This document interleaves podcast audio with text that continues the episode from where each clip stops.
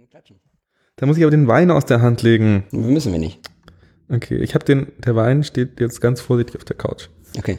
Wir dürfen nur, müssen ganz sanft klatschen. Okay, drei, zwei, eins.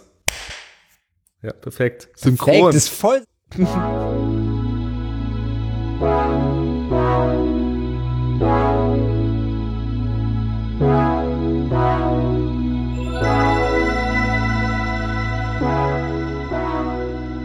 Hallo Chris, schön, dass du da bist. Hallo Pablo, schön, dass ich da sein darf. Ja, wir machen Klingt jetzt auch so ein bisschen so, als ähm, würde ich jetzt gleich der erste Interviewpartner sein. Dabei starten wir ja gemeinsam und wollen das auch gemeinsam durchziehen. Das ist richtig. Du bist gar kein Interviewpartner. Es tut mir leid. Du, du darfst äh, in zwei Wochen die Ansage machen. Das ist okay. Du Okay. hast es großartig gemacht. Vielen Dank. Ähm, ja, wir machen jetzt scheinbar einen Podcast zusammen. Ja, ich dachte, das ist eine super Idee von dir. Das gibt noch nicht viele Podcasts da draußen und ähm, einer mehr hilft natürlich. Und es gibt auch noch nicht so viele Leute, die über analoge Fotografie sprechen, außer 20, 30, 40, 50. Ich finde, das ist das eigentliche Problem. Es gibt wirklich nicht so viele Menschen, die über Fotografie, über analoge Fotografie sprechen. Also ähm, ich finde, da können wir uns ruhig noch mit einreihen. Zumindest im deutschen Markt ist da noch nicht so viel. Hast du nicht das Gefühl, dass es, also ich meine, wenn du dir schon allein auf Facebook die analogen Gruppen anschaust, nachdem du mich in dieses Analog-Kollektiv eingeladen hast, ähm, ich weiß gar nicht, ob die jetzt so viel Aufmerksamkeit haben wollen, aber seitdem bekomme ich auf Facebook noch mehr analoge Fotogruppen vorgeschlagen, was nicht schlecht ist, was jetzt aber dafür sorgt, dass wirklich mein Facebook-Stream, wenn ich Facebook auch gar nicht mehr benutze, nur noch aus analogen Content besteht und man dadurch das Gefühl hat, dass man halt also das ist halt dieses typische Gefühl von wegen, ah, okay, jeder macht das gerade, weil ich halt mit diesem, weil ich halt in dieser Blase auch gerade lebe und halt so viel Content davon bekomme. Dabei ist es vielleicht gar nicht so. Im Moment habe ich aber das Gefühl, dadurch, dass es halt, glaube ich, wahnsinnig viele Fotografie und auch jetzt den ein oder anderen Analogfotografie-Podcast gibt, dass es vielleicht gar nichts mehr Besonderes ist. Vielleicht können wir aber auch noch das extra Quäntchen rausholen. Ich bin da voll bei dir. Ich habe auch das Gefühl, dass es gar nicht mehr so viel das Besondere ist. Ähm, aber das liegt, glaube ich, auch an unserer Bubble. Also meine Bubble hat sich auch komplett verändert und ich bin inzwischen auch komplett in dieser Analog-Bubble und mein gesamter Instagram-Feed und Facebook-Feed sieht aus, als wenn die ganze Welt wieder analog fotografiert. Was sie vielleicht auch ein bisschen tut, aber trotzdem sind wir halt nischig. Nach, nachdem wir Jonas jetzt sogar noch die geilen fancy Analogkameras beibringen konnten und er jetzt zehn Filme abgegeben hat und äh, überlegt, sich eine 6x7 Pentax zu holen. Ich glaube, wenn, wenn das dann passiert ist und äh, Jonas einmal alles bis zum Großformat hat, dann ist analog effektiv bei allen Hipster-Fotografen angekommen. Das stimmt. Wir müssen nachher nochmal klären, wer Jonas ist. Da kommen wir vermutlich sowieso nochmal drauf. Ähm, ich würde ganz gerne, weil ich das schlimm finde bei Podcasts, wenn sie es nicht machen, deswegen fange ich jetzt einfach mal damit an. Wir sind auch noch unter fünf Minuten, deswegen kann ich es machen. Ähm, wir haben heute den 19. November 2019 und wir nehmen unsere erste Folge von Unterbelichtet auf. Und, und wir begrüßen hiermit alle Leute, die sich das antun und ähm, hier noch voller Motivation dabei sind. Jetzt schon knapp bei Minute 5. Ja, vielen Dank, dass ihr da seid. Vermutlich äh, werden wir noch diverse Probleme haben und äh, Dinge anders machen in den nächsten Folgen, aber wir müssen ja irgendwo mal starten. Ähm, darf ich noch mal ganz kurz äh, was zu dem Namen sagen? Ähm, ich habe gerade gesagt, äh, beim Unterbelichtet Podcast und ich habe sowohl schon Lob als auch Kritik für diesen Namen bekommen.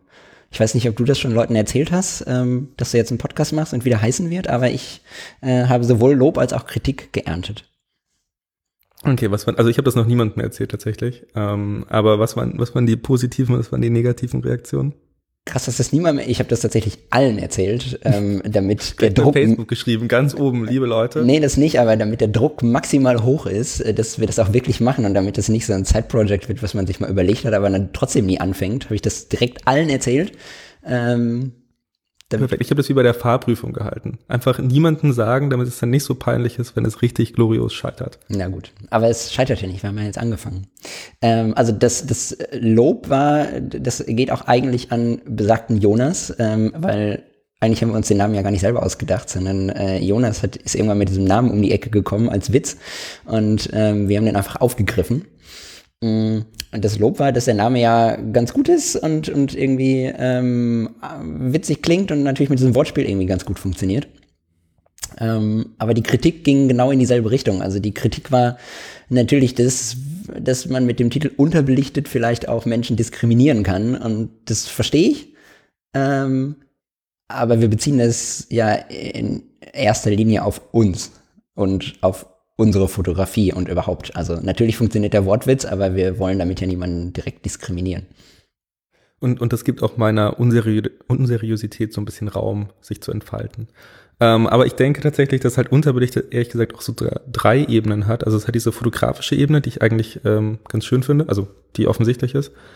Ähm, aber zudem, also gerade von, von Georgie, also von Negative Feedback Comment, dieses Unexposed und Underexposed kann man ja sozusagen damit auch Leute exposen, die sozusagen zu wenig äh, Anerkennung oder mhm. Wertschätzung. Und zu wenig im, ähm, ähm, im Licht stehen oder zu wenig Rand, bekannt So wie wir natürlich, deswegen wir. müssen wir das jetzt machen. Wir machen das auch nur, um im Rampenlicht zu stehen.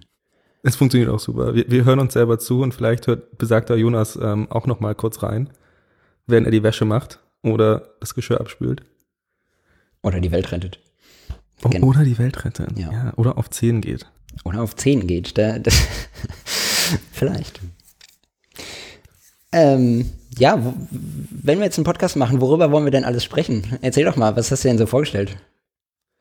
Ähm, also ich glaube, das Schöne an uns ist, also wir haben uns ja, das, da kommen wir vielleicht später auch nochmal drauf, ja bei dem Meetup eigentlich kennengelernt und für mich war das das erste Meetup, ich glaube für dich. Okay, okay, lass uns, lass uns doch mal ganz vorne anfangen, oder? Was hältst du davon?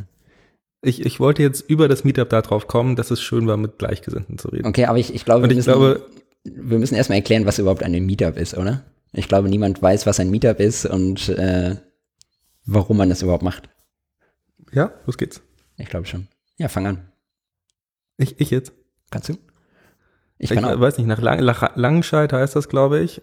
Ver verplante Leute treffen sich, trinken zu viel Wein, katern dann erstmal aus und am nächsten Tag kommt so die ganz milde Kennenlernphase und dann merkt man, dass man doch irgendwie zusammenkommt, weil man das gleiche Interesse hat und weil man irgendwie ähm, in einem gleichen Raum oder in der gleichen Blase oder in der gleichen Sphäre ähm, ist, arbeitet, interessiert ist, irgendwas machen möchte und fängt dann einfach an. Also letztendlich ist ein Meetup einfach, Leute kommen zusammen, Leute haben Spaß und ähm, bei uns war es jetzt so, wir haben uns äh, als Fotografietruppe ähm, Ende August getroffen und hatten, glaube ich, alle so ein bisschen, ich weiß nicht, ich hatte anfangs ziemlich Respekt davor. Meine Freundin hat mich gefragt, ähm, was ist mit dir eigentlich los? Du nimmst dir eine Woche frei, kennst ein oder zwei Leute von denen und ähm, fährst dann da extra hin und ähm, weißt eigentlich gar nicht, was dich erwartet. Mit der Zeit könntest du ja viel mehr anfangen und verbringst sie halt in Brandenburg. Und am Im ersten tiefsten Osten, im tiefsten Brandenburg. Der, ohne jetzt äh, schlecht über den Osten zu Nee, natürlich, aber wirklich tiefstes aber er Brandenburg. Hat, er, er, hat auch ein paar Klischees erfüllt. Ähm, und äh, dann kommt man da hin und ich weiß noch, am ersten Abend war das eigentlich eher alle so ein bisschen verhalten. Alle waren so, ja, wart ihr schon mal auf dem Meetup? Und alle so, nee, das ist mein erstes. Und damit war eigentlich auch dieses Thema so ein bisschen abgehandelt und man hat dann einfach über irgendwas anderes gesprochen. Und ich habe mich auch so ein bisschen bewundert, äh, gewundert, dass halt keiner mit Fotografieren angefangen hat und da irgendwie keine Kamera draußen war. Ja, es war so, mir, okay. Ja. Es war so ganz lange ja. so eine so eine Phase ähm, oder zumindest die ersten ein zwei Tage. Wir waren insgesamt zehn Tage da, äh, glaube ich, acht bis zehn Tage irgendwie sowas. Und so die ersten ein zwei Tage waren alle sehr vorsichtig und so in dieser Kennenlernphase und niemand hat getraut anzufangen zu fotografieren. Und man muss dazu sagen, glaube ich, ähm, wir waren sowohl Fotografen, ähm, von Hobbyfotografen, Berufsfotografen, super kreative Fotografen, alles dabei. Ähm, als auch Leute, die fotografieren und modeln, als auch Leute, die eigentlich nur vor der Kamera stehen und mit dem mit der Technik gar nichts zu tun haben. Also wir waren so eine bunt gemischte Truppe.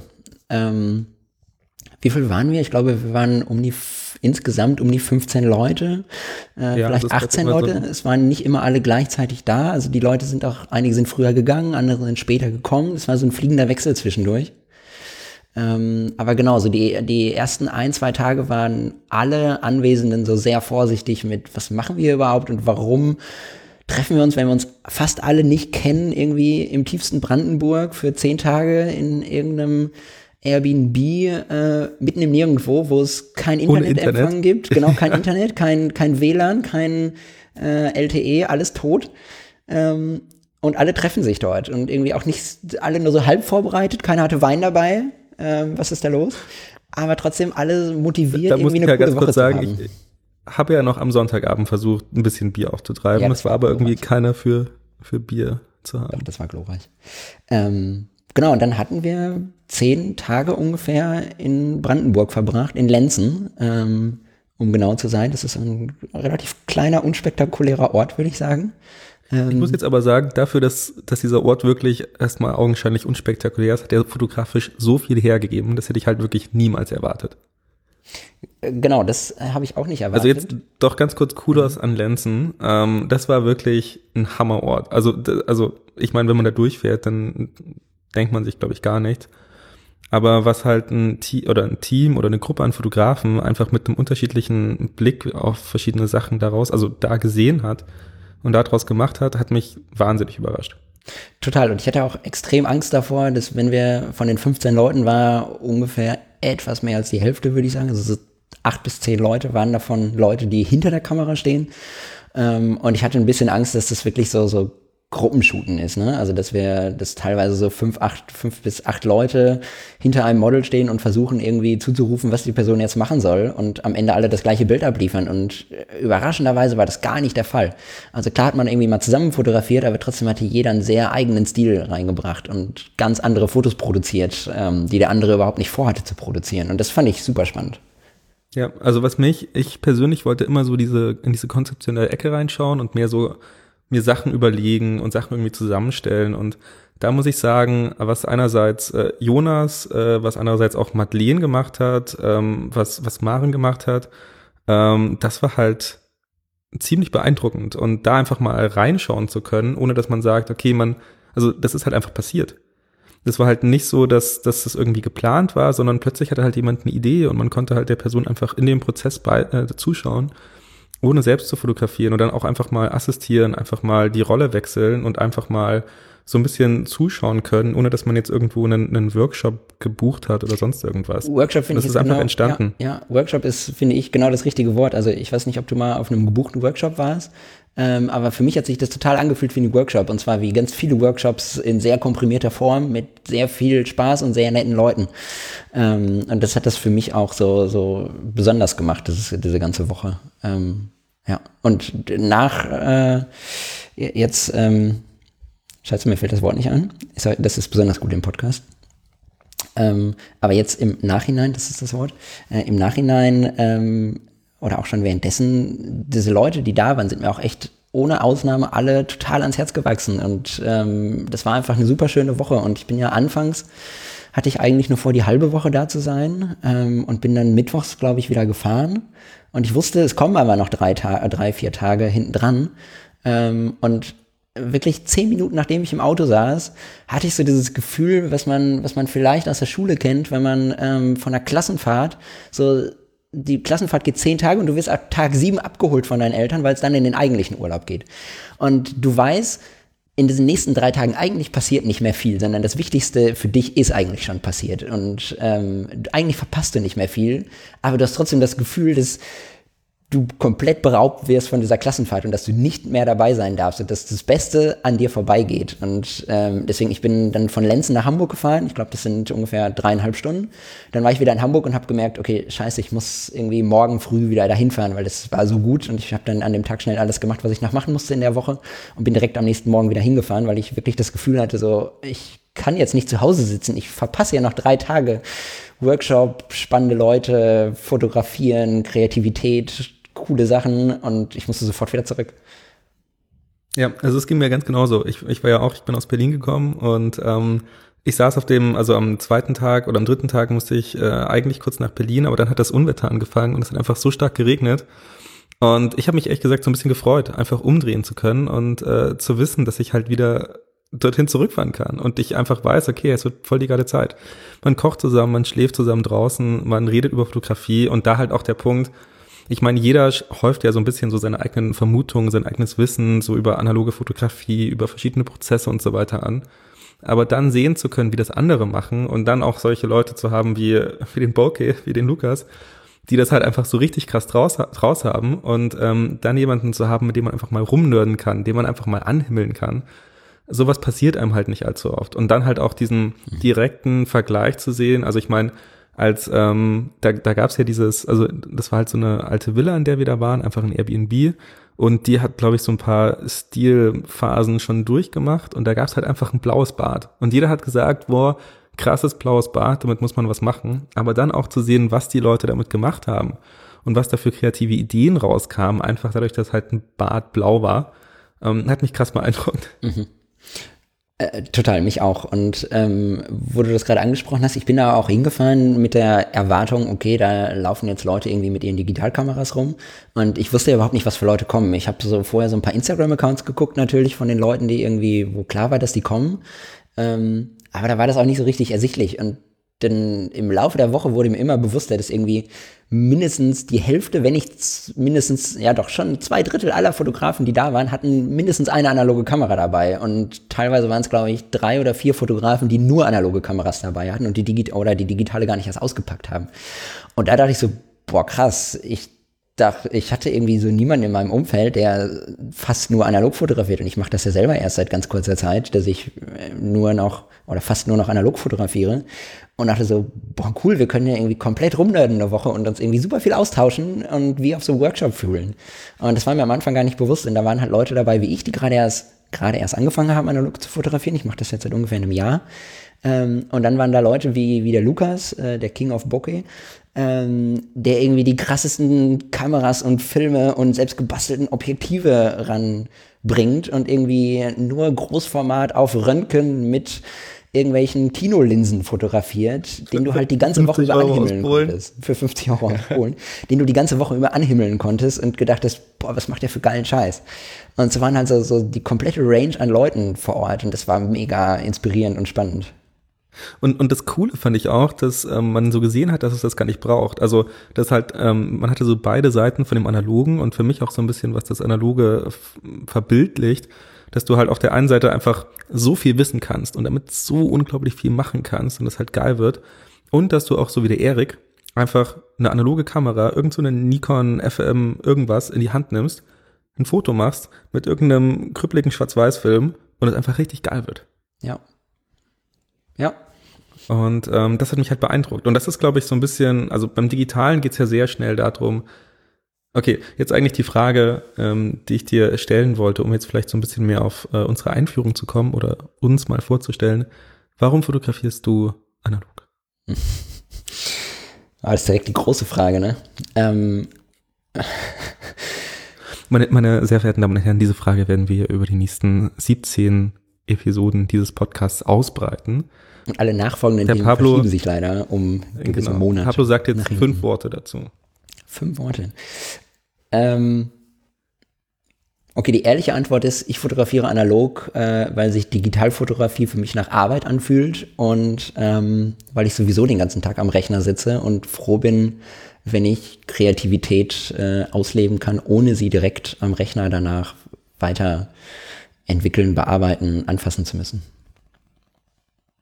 Ja, Macht, macht Sinn. Ist, glaube ich, eher so die pragmatische, effiziente Antwort? ja, so ja, genau, genau. Das ist, genau, das ist ja. nicht die leidenschaftliche Antwort. Das ist meine pragmatische und, und äh, erste Antwort. Die leidenschaftliche und kreative Antwort ähm, von mir ist darauf, dass ich ähm, diese, dieses Farbspiel, die Körnung, ähm, das Ungewisse, die, ähm, die Planung im Vorfeld so unfassbar spannend finde ähm, und vor allem diese, diese Lernkurve, ähm, die im Analogen da ist, ähm, die du im Digitalen gar nicht so auslebst, weil du knippst oder du schießt im digitalen Bild und guckst auf das Display und siehst, ah nee, ist irgendwie falsch, ich mache was anders. Ähm, und diese Lernkurve ist im Analogen komplett anders, weil es dauert viel, viel länger, bis du das Resultat siehst und bis du siehst, was du da gemacht hast, dass du dich vorher vielleicht besser darauf vorbereitest oder mehr Sachen ausprobierst. Äh, so mache ich das zumindest. Ich probiere mehr Sachen aus, ich bereite mich nicht so gerne vor. Ähm, und dadurch ist aber die Lernkurve bei mir im Analogen viel, viel spannender und viel höher ähm, als im Digitalen dann dadurch natürlich auch deutlich langsamer. Ne? Also mein Ausschuss ist extrem hoch und ich verpulver sehr viel Geld da drin, Quatsch zu machen. Ja. Ich muss ehrlich sagen, ich hasse das Ungewisse. Also das, dieses Ungewisse ist für mich so eine Hassliebe, weil ich A, voll ungeduldig bin und B, ich kann mich eh nicht mehr daran erinnern, erinnern was ich da anders gemacht habe bei diesem einen Bild. Und äh, deswegen mache ich es häufig so, dass ich dann einen ganzen Film ähm, experimentell schieße, mhm. ähm, aber mich dann auch im Nachhinein so ein bisschen ärgere, wenn das Experiment halt in die falsche Richtung ging. Ähm, aber nee, ich, ähm, ich kann dieser Leidenschaft halt, deiner leidenschaftlichen Antwort sehr, sehr zustimmen. Ich hatte früher immer noch so eine halb spirituelle Erklärung für mich. Ähm, also die nicht, dass ich irgendwie spirituell bin, aber ich mochte eigentlich immer diesen Gedanken, dass eigentlich alles, was du mit dem Negativ machst, also du, du nimmst sozusagen die, die Photonen, die von dem Objekt, das du fotografierst, abprallen, landen auf dem Film durch die Linse, machen dort irgendeine Reaktion. Dann nimmst du wieder Licht, schießt das durch diese reagierte Chemie, reaktive Chemie, also diese Chemie, die auf diese Photonen reagiert hat, durch und belichtest das auf was anderem.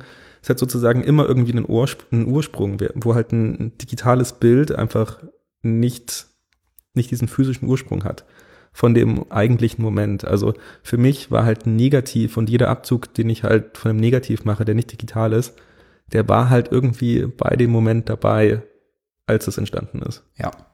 Ähm, man muss, glaube ich, dazu sagen, ähm, ich, ich nenne uns jetzt einfach mal so, aber ich würde sagen, wir sind beide auch Naturwissenschaftler. Ähm, also ne, wir haben beide Informatik studiert und kommen beide so aus dem naturwissenschaftlichen Umfeld. Und ähm, ich würde auch dir zuschreiben, dass wir auch beide so einen naturwissenschaftlichen Denke haben. Und ähm, ich finde das halt auch äh, einfach, wenn ich mir das vorstelle, finde ich das einfach total krass, dass das ein Stück Plastik ist mit ein bisschen Gelatine und ein paar Silberkristalle und dann fällt da ein bisschen Licht drauf und dann halte ich das in irgendeine Flüssigkeit und am Ende habe ich ein fucking Foto. Ähm, also das, das fasziniert mich auch einfach so auf dieser naturwissenschaftlichen Ebene extrem. Ja, ich weiß noch, als ich meinen ersten Farbfilm entwickelt habe und mir meine ganze Hose versaut habe, aber dann einfach dieses Negativ, stolz wie Oscar, an der Hand gehalten habe äh, vergessen habe, dieses, ähm, wie heißt das, damit man danach ähm, das abstreifen kann. Nee, den Fixierer habe ich drauf gemacht. Also. Danach gibt's so eine, so eine Base, so eine Abstreiflösung. Ach so, diese, äh, ähm, diese, diese Wasserlauge, ähm, damit du das, ja, ja, genau. das Wasser abperlt. Ja, genau. Ähm, die habe ich dann natürlich vergessen und der Film ist schön miteinander in sich verklebt äh, und sah dann nicht mehr so Bombe aus. Aber ich habe mich so hart gefreut. Es war so ein Erfolgserlebnis. Ja bis ich dann nachts aus Versehen beinahe mal aus dem ähm, Bleichbehälter getrunken hätte. Hast du oder? So, ich habe ich hab die Flasche schon aufgemacht und dann gerochen, dass es nicht so riecht wie das, was ich erwartet habe. Na gut, in meinen Schlaf wandelst du scheinbar nicht. Mhm. Das war scheinbar noch bewusst. Ähm, wo wir, wo wir jetzt gerade dabei sind, ähm, ich, ich glaube, das ist ein ganz guter Zeitpunkt, ähm, weil du jetzt schon so ein bisschen erzählt hast, so, warum du analog fotografierst. Ähm, darf ich dich ein bisschen fragen, wer du überhaupt bist und was du überhaupt machst? Darfst du, Papa. Ähm, weil man muss dazu sagen, ich kenne dich auch erst seit dem Meetup. Das Meetup ist jetzt zwei, drei Monate her. Ähm, ich, ich stalk dich tatsächlich schon ein bisschen länger, also um, ähm, ungefähr seit dem späten Kindergarten habe ich dich so ein bisschen auf dem Schirm und Okay, also das, das, das freut mich. Ähm, das finde ich gut. Ich habe auch ein sehr spannendes Leben hinter mir, muss ich sagen. Aber ich kenne dich erst seit Lenzen und äh, genau, habe dich dort ins Herz geschlossen. Vielen Dank. Richtig auch. Vielen Dank. Ähm, Chris, wer bist du? Was, ähm, was machst du und seit wann fotografierst du und warum fotografierst du überhaupt? Generischer ging es jetzt nicht. Nee, ähm, wir fangen erstmal wirklich ganz basic an. Okay, ähm, ich bin ich bin Chris, Christopher. Das ähm, fanden die Leute im Osten damals sexy, deswegen haben sie mich so genannt. Ähm, ich ähm, bin 29, ähm, bin kümmere mich um UX, UI und generell das Frontend Development bei einem Startup hier in Berlin. Komme eigentlich aus München, also habe da 16 Jahre lang gelebt, ähm, bin aber in Sachsen geboren, deswegen darf ich auch gerne Ostwitze machen. Ähm, bin damals über die Praktika von meinem Vater ähm, zum Fotografieren gekommen hab mir dann eine EOS 500N als Auslaufmodell im Saturn geholt für 750 D-Mark, das weiß ich noch ganz genau. Mein Vater konnte es nicht lassen und hat andauernd diesen Witz gebracht, dass es ein Auslaufmodell ist und ich es gerade halten muss. Ähm, jedenfalls. Es hat einen Moment gedauert. ja, es ist so ein typischer Dad-Joke. jedenfalls sind wir dann ähm, mit, äh, mit mir, mit meiner analogen Kamera. Ähm, das war damals irgendwo so ein komisches Sigma-Objektiv, so ein, so ein 3505 ähm, in die Sahara zum Urlaub gefahren ähm, und natürlich dort als allererstes aufs Kamel gestiegen. Mein Vater hat die Kamera gehalten und äh, hat sie dann direkt auch in den Sand geschmissen. Ähm, das Objektiv war natürlich hin. Ähm, er hat mir dann, es war ungefähr wirklich drei Monate, nachdem ich die Kamera geholt habe, er hat mir versprochen, dass er mir eine neue holt, ähm, was dann damit geendet hat, dass ich seine alte Praktika äh, haben durfte, die, wie man jetzt auf eBay Kleinanzeigen gut feststellen kann, ungefähr 35 Euro wert ist. Ähm, die ich dann auch bekommen, habe von ihren kleinen Fehlern und Schwächen kennengelernt, nämlich dass der Spiegel hängen bleibt, wenn man sie nicht ganz aufzieht und dann auslöst. Ähm, und habe dann damit eine Weile fotografiert. Das hat allerdings ehrlich gesagt nicht so viel Spaß gemacht. Und ich habe ehrlich gesagt dann viel länger analog Schwarz-Weiß entwickelt, als ich mit der Kamera fotografiert habe.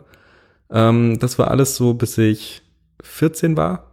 Ähm, damals war es so, dass man, jetzt kommt leider schon wieder so ein Ostbashing, ähm, irgendwie nicht viel damit, also nicht viel zu tun hatte und deswegen in solche Arbeitsgruppen noch und nöcher gegangen ist. Und es gab halt einfach eine Arbeitsgruppe analog fotografieren oder analog äh, entwickeln. Und da war ich halt, bis ich, bis wir nach München gezogen sind. Und ähm, dann habe ich erstmal die Fotografie ewig lang aus den Augen verloren und habe dann ähm, nach dem Führerschein noch irgendwie 400 Euro gehabt ähm, und habe mir davon eine EOS 400D geholt, weil ich dachte, das passt ganz gut. Die hat 400 Euro gekostet. Ähm, und habe dann wieder ein bisschen mit Fotografieren angefangen, ähm, habe dann relativ schnell mich so ein bisschen selbstständig gemacht und ähm, Hochzeiten fotografiert, hab dann in München hat man immer mal wieder Kontakt mit BMW, habe halt relativ viel für BMW fotografiert und für, für verschiedene Verlage, die halt in München sitzen und bin halt so sozusagen in das Fotografieren reingekommen ähm, und habe mich dann persönlich ähm, aber zu sehr vom Fotografieren als Werkzeug gesehen und gar nicht mehr als Ideengeber. Und ähm, nachdem ich mein Informatikstudium abgeschlossen habe, habe ich dann das auch genutzt, mit einem richtigen Job, in dem man richtig Geld verdient, was man beim Fotografieren auch kann. Aber habe mich dann sozusagen aus dem Fotografieren äh, kommerziell rausgezogen und das halt sozusagen nur noch als Hobby ähm, neben dem Beruf gemacht und ähm, damit mir dann auch gesagt, okay, wenn du das jetzt noch als Hobby machst, dann musst du das auch nicht mehr digital machen. Und ähm, habe mir dann die Freiheit sozusagen genommen, sagen zu können, wow, cool, ich fotografiere jetzt echt nur noch analog. Wobei ich aber sagen muss, mein Traum wäre wirklich eine Hochzeit nochmal. Also egal ob kommerziell oder für Freunde, aber eine komplette Hochzeit nur analog zu fotografieren. Cool. Das klingt richtig gut. Ähm, was, was fotografierst du denn so motivmäßig äh, eigentlich ähm, die ganze Zeit? Ähm, also bist du irgendwie nur auf Menschen aus oder Landschaft oder alles? Oder ähm, hast du irgendwelche Präferenzen oder ist das völlig egal?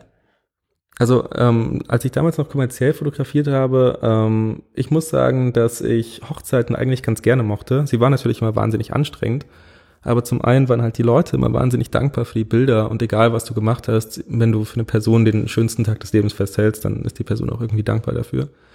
Ähm, deswegen war ich immer sehr auf, auf Menschen. Ich muss aber sagen, ich ähm, reise sehr gerne, wenn es irgendwie die Zeit und äh, das Geld hergibt.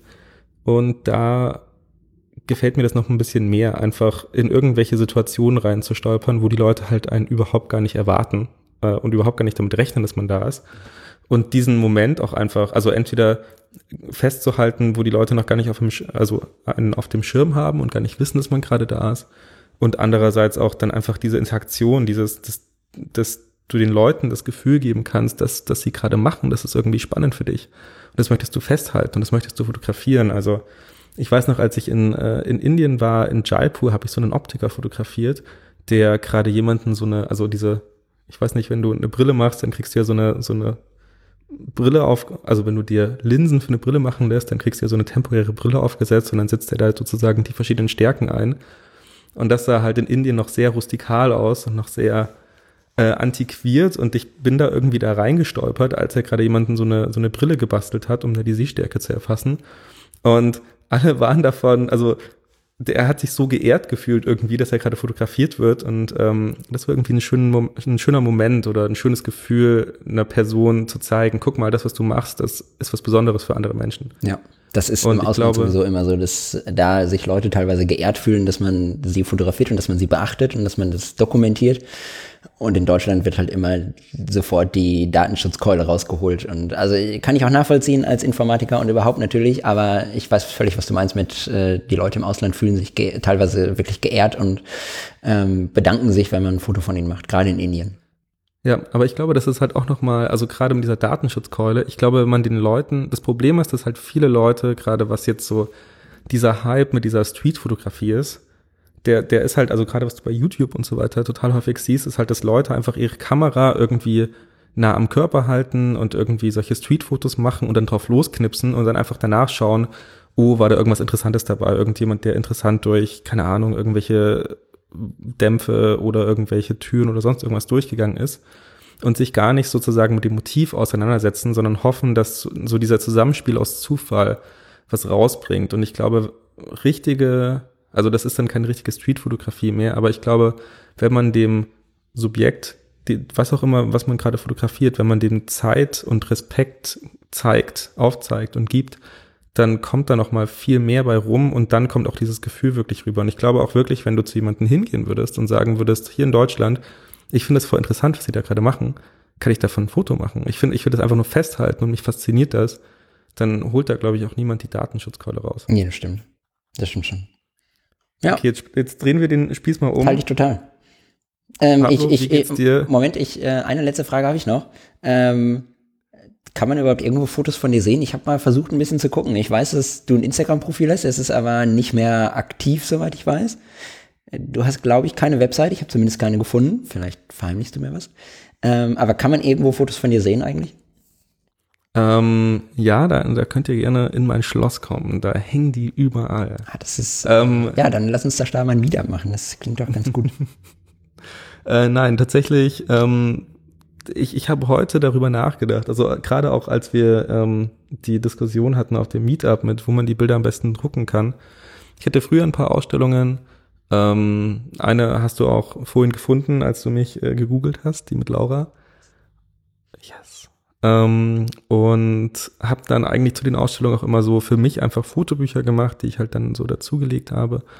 Aber ich habe tatsächlich in letzter Zeit überwiegend für mich fotografiert und will mir jetzt aber auch wirklich mal so in der Weihnachtszeit die Zeit nehmen, das irgendwie zusammenzupacken und irgendwie zu sagen, okay, wie, wie passt das alles zusammen? Wie war so, also ich habe seit Februar meinen mein Instagram-Account nicht mehr befüllt oder nicht mehr, nichts mehr da gepostet und ich will jetzt irgendwie mir mal die Zeit nehmen und ähm, sozusagen das letzte halbe Jahr zurückblicken und zu schauen, okay, was, was war gerade das, das Konzept meines letzten halben Jahres? Kann man da irgendwas draus machen? Kann man das sehen? Und ähm, dann sieht man was. Bis dahin, wer meine, meine Arbeiten bisher sehen möchte, kann mir gerne auf Instagram, was weiß ich, was man da macht, folgen. Ähm, ich heiße, so wie ich heiße, at Christopher Klaus. Sehr schön. Danke.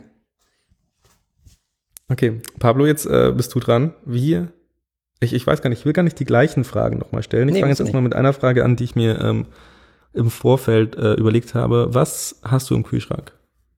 Ähm, gute Frage, relativ wenig, ähm, was daran liegt, dass ich gar nicht zu Hause bin, sondern ähm, in Wolfsburg sitze.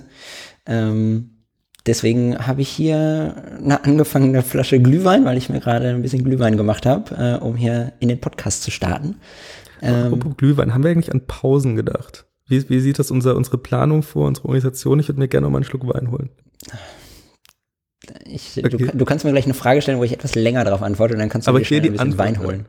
Okay. Weiter geht's. Was ist da im Kühlschrank? Ja, ein bisschen Schokolade, ähm, bestimmt irgendwie ein bisschen Tofu und ähm, ansonsten nicht so viel, weil ich das ganze Verderbliche irgendwie versuche nicht zu kaufen und mich äh, ansonsten von Junkfood oder Restaurants ernähre. Okay, das heißt, du hast keinen Film gelagert.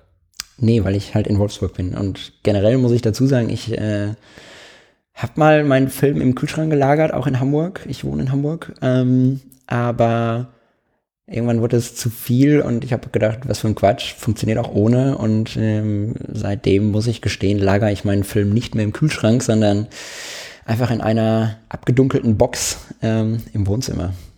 Dazu habe ich mich heute ganz klugscheißermäßig belesen, weil ich dachte mir, dass du vielleicht dann auch fragst, bringt das überhaupt was? Ja, bringt es was? Den im Kühlschrank zu laden. Alle ja, ich habe mich heute. Ja, mach das. Ähm, also tatsächlich, ich kann hier empfehlen, es gibt einen Artikel auf thedarkroom.com, ähm, dass man, also es kommt darauf an, ob du den Film jetzt Kurzzeit oder Langzeit lagern möchtest, also weniger als ein halbes Jahr oder ein halbes Jahr. Erstens, erste Regel, wenn der Film in der Kamera ist, dann schießt den auch durch. Zweitens, wenn der Film schon beschossen ist, dann lass den auch entwickeln. Drittens, wenn du den Film lange Zeit nicht benutzen möchtest, also länger als ein halbes Jahr, dann frier den ein und dann bleibt der, also dann, Kühltruhe. ähm, Direkt. richtig Kühltruhe, minus 18 Krass, Grad. krass, okay. Ähm, dann, ähm, weil ansonsten kommt halt wirklich dieser Verfallsprozess, ähm, dass er halt einfach, was man halt sagt, äh, zehn Jahre eine Blende, also jedes Mhm, mhm. Jahrzehnt äh, eine Pro Blende. Jahrzehnt eine Blende drauf. Genau. Und ähm, an, damit stoppst du das halt komplett. Und wenn ein Film wirklich einfach eingefroren ist bei geringer Luftfeuchtigkeit, dann ähm, bleibt er frisch und dann bleibt er knackig und dann kannst du den halt auch noch nach ein paar Jahren schießen. Krass, okay. Nee, das, ähm, okay, also ich muss gestehen, ich, äh, die meisten Filme verschieße ich äh, kurzfristig, also weniger als ein halbes Jahr. Ähm, ich habe jetzt nicht irgendwie einen ganzen Schrank voll, sondern kaufe immer meine Filme, wenn ich gerade welche brauche und habe immer so fünf bis zehn auf Halde. Ähm, wenn ein Film in der Kamera ist, verschieße ich ihn relativ schnell, weil ich ja auch wissen will, wie das Bild aussieht, was ich da vorher geschossen habe, äh, als ich ihn eingelegt habe und vielleicht schon ein, zwei verschossen habe. Ähm, und belichtete Filme gebe ich sowieso relativ schnell ab, ähm, damit ich auch da Ergebnisse kriege. Ähm, aber das stimmt, ich habe auch ein paar Filme, die habe ich garantiert schon immer mindestens seit fünf bis acht Jahren im Schrank. Ähm, und ja, da rechne ich immer fleißig meine Blenden drauf, aber klar, die könnte ich auch nicht mal in den Kühlschrank tun. Äh, zu den Blenden draufrechnen, noch so, so ein klugscheißer-Kommentar. Ähm, bei Slidefilm macht man das wohl nicht. Also ich ähm, persönlich bin eh nicht so der, äh, der Dia-Film-Fan. Aber was ich gehört habe, ist, wenn du so einen alten Ektachrom hast, dann da vielleicht eine, eine halbe Blende oder sowas drauf, aber jetzt nicht pro Jahrzehnt eine ganze. Ektachrom kann man nicht mehr entwickeln. Doch. Nein. Ähm, ich stehe total auf Also- Diafilm. Ich, ich äh, liebe Diafilm und ähm, Hey, aber ich, ich habe ganz kurz so, ein so ein Ektachrom von 1984, diesen, diesen typischen, den es halt noch und nöcher an- auf Berliner Flohmärkten gibt. Soweit ich weiß, kannst du den mit i6 einfach noch normal entwickeln. Aber das können wir auch bis zum nächsten Mal rausfinden. Ich will jetzt hier, ich weiß es nicht, ich habe es nur mal gelesen. das finden wir noch raus. Ich habe das auch mal gelesen, aber es nimmt halt kein Labor mehr an, weil die Labore damit ihre Chemie gut. ähm, ruinieren, wenn sie da einen alten Film reinwerfen. Dann machen wir das einfach selber. Komm vorbei, Ja, das, äh, das, und dann, das dann, sowieso. dann ja, tun wir den Ektachrom in den Glühwein. geil. Ent Geil. Entwickeln mit Glühwein. Folge 2. ähm, Folge zwei und wenn es richtig lustig wird, gleich Folge drei hinterher. Es wird so eine, so eine vier Stunden Marathon-Folge. Genau. Ähm, nee, aber ich bin insgesamt ein riesengroßer Dia-Fan. Ich äh, finde das total geil. Kodak hat dieses Jahr den Ektachrom neu aufgesetzt. Ektachrom E100 ist inzwischen ähm, auf dem Markt. Kostenvermögen, irgendwie ein Film 15 Euro. Kostet in Entwicklung auch ein Vermögen, weil E6 immer ein Tick teurer ist als äh, Farbentwicklung. Aber ich liebe die Farben, ich liebe die Schärfe. Ich finde den Film total geil. Ich möchte ihn haben. Ständig, ständig und immer. Ist das jetzt eigentlich Schleichwerbung, wenn man einen Film noch featured? Ich liebe auch alle anderen Filme. Ich mag auch Schwarz-Weiß-Filme. Fuji baut auch schöne Filme und Kodak und Ilford und wie sie alle heißen. Ich finde das alles gut. Okay. Ja. Sinister nicht zu vergessen. Sinister auch alles. Ich, alles ich glaube, ich, ich habe so eine Sinister-Renaissance. ich hatte zuerst, ähm, war ich hart genervt davon und dachte mir, also habe mich so nach drei Filmen voll schnell satt gesehen. Und ich glaube, jetzt bin ich wieder so weit, jetzt will ich so Sinister im Mittelformat. Find ich Ja, geil. Und ich habe auch den ja, 50 den in ich Kasachstan geschossen und den fand ich richtig schön. Ich ähm, Okay. habe erst einen Film 50er verschossen, den fand ich auch gut. Aber ich will auch unbedingt mehr Sinister schießen. Bin ich bei dir. Ja. Okay. Wir können es ja einfach mal auf uns zukommen lassen und schauen. Ja gut, ich meine, im Winter ist so ein 800T, glaube ich, eine ganz gute Wahl. Ja, vor allem mit dem ganzen Licht und äh, ja, Neonlicht und so. Okay. Das kommt gut. Jetzt meine zweite Frage, meine Einführungsfrage. Wann war für dich der Moment, dass du dich nicht mehr als Anfänger gefühlt hast, ge gefühlt hast als Fotograf? Okay, da muss ich ein bisschen länger ausholen. Wenn du jetzt also Rotwein holen willst, ist jetzt der richtige Zeitpunkt.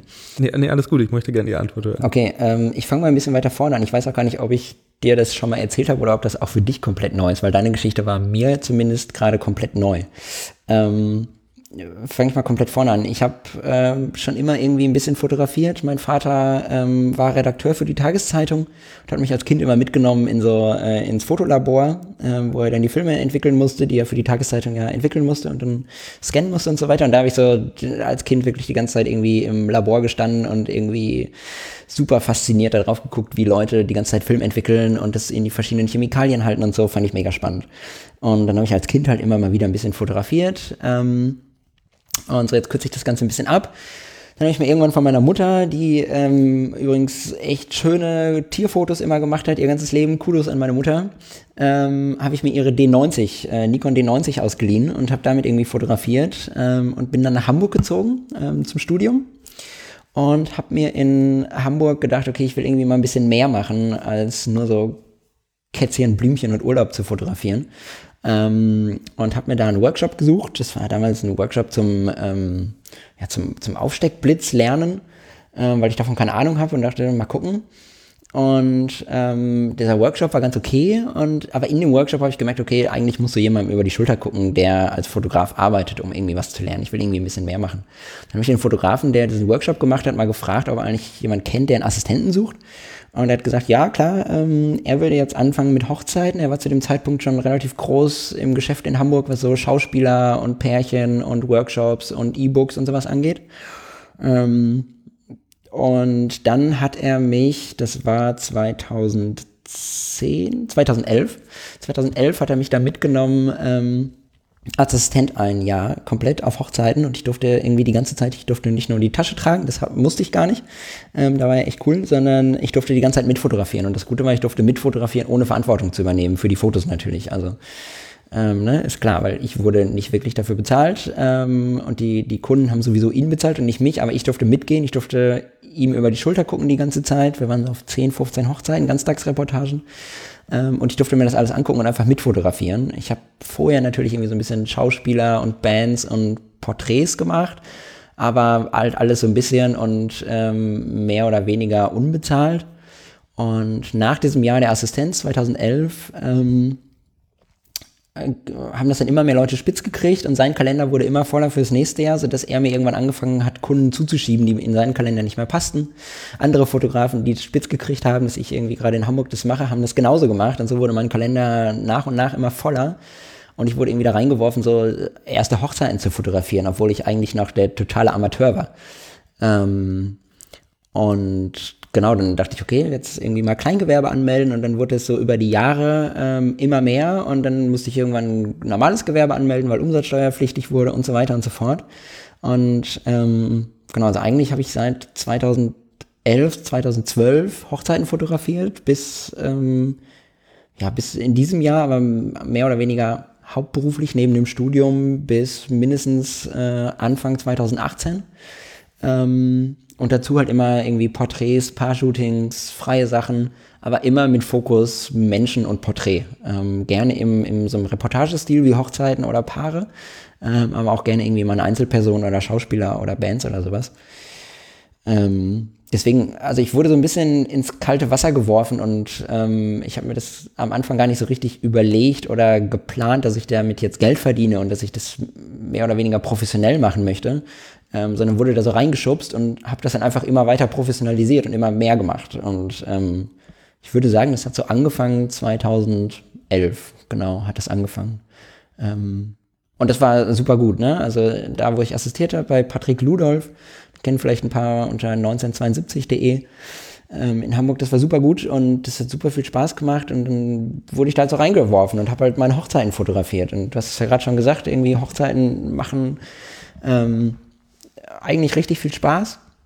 Du hast nur mit zufriedenen Kunden zu tun, die Leute sind dankbar, du verdienst äh, echt gutes Geld dabei. Ähm, du kannst deiner Kreativität freien Lauf lassen, du bist irgendwie an coolen Orten, ähm, aber auch mit diesen ganzen Nachteilen, dass du am Wochenende keine Zeit hast, wenn deine Freunde ähm, irgendwie die Stadt genießen und unterwegs sind, dass du dir den Sommer über keinen Urlaub planen kannst, weil du eigentlich jedes Wochenende unterwegs bist, um Geld zu verdienen, weil du unter der Woche ja frei hast. Ähm, und dass du auch irgendwann Hochzeitstorten nicht mehr sehen kannst, jedes Spiel kennst, jede Hochzeitsrede im Vorfeld kennst. Ähm, also es hat auch alles so, so ein bisschen seinen Schatten sein. Äh, Sprüche, die der Fahrer noch irgendwie machen kann. Alles, alles kennst du alles. irgendwann. Das professionalisiert einen natürlich und man ähm, lernt das irgendwie alles mit der Zeit richtig gut kennen und einschätzen äh, im Vorfeld. Aber als ich dann auch mein Studium abgeschlossen habe, Anfang 2018, habe ich auch gedacht, okay, ich nehme jetzt diese Freiheit, wieder als Hobbyfotograf zu arbeiten und nehme auch bewusst sehr, sehr wenige Jobs inzwischen an. Also ich mache, ich habe früher so um die 15 Hochzeiten pro Jahr fotografiert und das so über fünf bis sieben Jahre hinweg. Ähm, und fotografiere jetzt noch zwei, wenn es hochkommt, vier Hochzeiten im Jahr. Ähm, plus ein paar Porträtsachen, aber hauptsächlich freie Sachen inzwischen, ähm, weil ich da Bock drauf habe. Und dadurch, dass ich irgendwie mein Geld mit anderer Sache äh, verdienen kann, ähm, ich bin eigentlich IT-Berater und IT-Projektleiter und sowas, ähm, kann ich mir jetzt halt die Freiheit rausnehmen, um zu sagen, okay, dann gönne ich mir diesen analogen Spaß und bezahle irgendwie äh, meine 15 Euro für einen Ektachrom-Film. Ähm, weil ich mit diesem Ektachrom-Film am Ende kein Geld mehr verdiene, sondern das halt mein pures Hobby geworden ist. Und am Anfang wurde ich so vom, vom Hobby zum Job. Ähm, und jetzt bin ich total dankbar, dass ich vom Job wieder zum Hobby gekommen bin, weil während das mein Job war, hatte ich halt kein echtes Hobby mehr. Ähm, weil mein Hobby war auf einmal mein Beruf. Und deswegen habe ich auch ganz am Anfang gesagt, irgendwie, ähm, warum ich überhaupt analog fotografiere. Wenn ich eine Digitalkamera in der Hand habe und ein Foto schieße, ich habe sofort im Kopf, dass ich das zu Hause durchsortieren muss, dass ich das bearbeiten muss, dass ich ein Preset draufwerfen muss, dass ich das exportieren muss, dass ich es hochladen muss, dass ich da vielleicht noch irgendwas wegmachen muss zwischendurch und so weiter und so fort, dass ich das backupen muss und alles so mit da drin, dass sich das für mich sofort wie Arbeit anfühlt, wie in diesen letzten sieben Jahren, wo ich das gerne gemacht habe, aber wo ich einfach viel gearbeitet habe ähm, um mein Geld zu verdienen damit. Und ähm, dass ich jetzt, wenn ich eine Digitalkamera in der Hand habe, sich das total wie Arbeit anfühlt. Und so ein bisschen fühlt sich das wie durchgespielt an. Also natürlich ist da die Lernkurve noch extrem weit und irgendwie viel zu holen. Ähm, aber die Lernkurve ist halt doll abgeflacht mit den Jahren. Und im Analogen habe ich halt genau das Gegenteil. Das ich jedes Mal das Gefühl habe, ich stehe vor so einem Berg und ich habe überhaupt keine Ahnung, wie ich da rangehe, was ich da mache und wie ich damit umzugehen habe. Und ähm, da ist diese Lernkurve einfach wieder extrem hoch. Ich habe wieder ein Hobby ähm, und deswegen, genau, deswegen macht es so viel Spaß.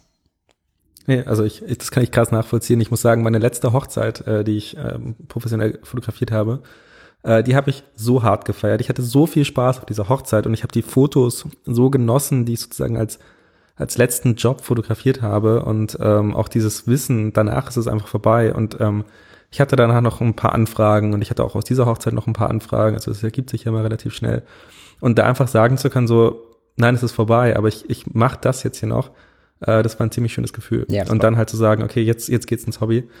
Ähm, um nochmal auf die Frage zurückzukommen, ab, ab welchem Moment würdest du sagen, warst du professionell? War das da, wo du sozusagen von dieser Assistenzposition äh, in den Kalender deines, äh, deines mehr oder weniger Auftrag, also deines, äh, wie ist das nochmal, so ein Jedi-Ritter?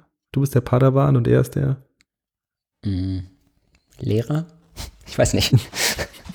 wie, ist denn, wie ist denn das Star Wars-Wort für Lehrer? Ähm, ähm, nee, aber in, ja in dem Moment, als du äh, sozusagen da gewechselt bist, hast du dich ab dem Moment professionell gefühlt oder als professioneller Fotograf oder war das schon davor? Nee, ich war, nee, ich war am Anfang war ich komplett überfordert. Ähm, ich glaube, bei meiner allerersten Hochzeit, die ich fotografiert habe, habe ich die Ringübergabe ist komplett unscharf, also äh, komplett un ist brauchbar, aber für meine Verhältnisse habe ich gedacht, boah, nee, das kannst du jetzt so nicht zeigen. Natürlich war das Paar trotzdem super zufrieden, aber ich habe trotzdem alle Fehler gemacht, die man machen konnte, zumindest die meisten.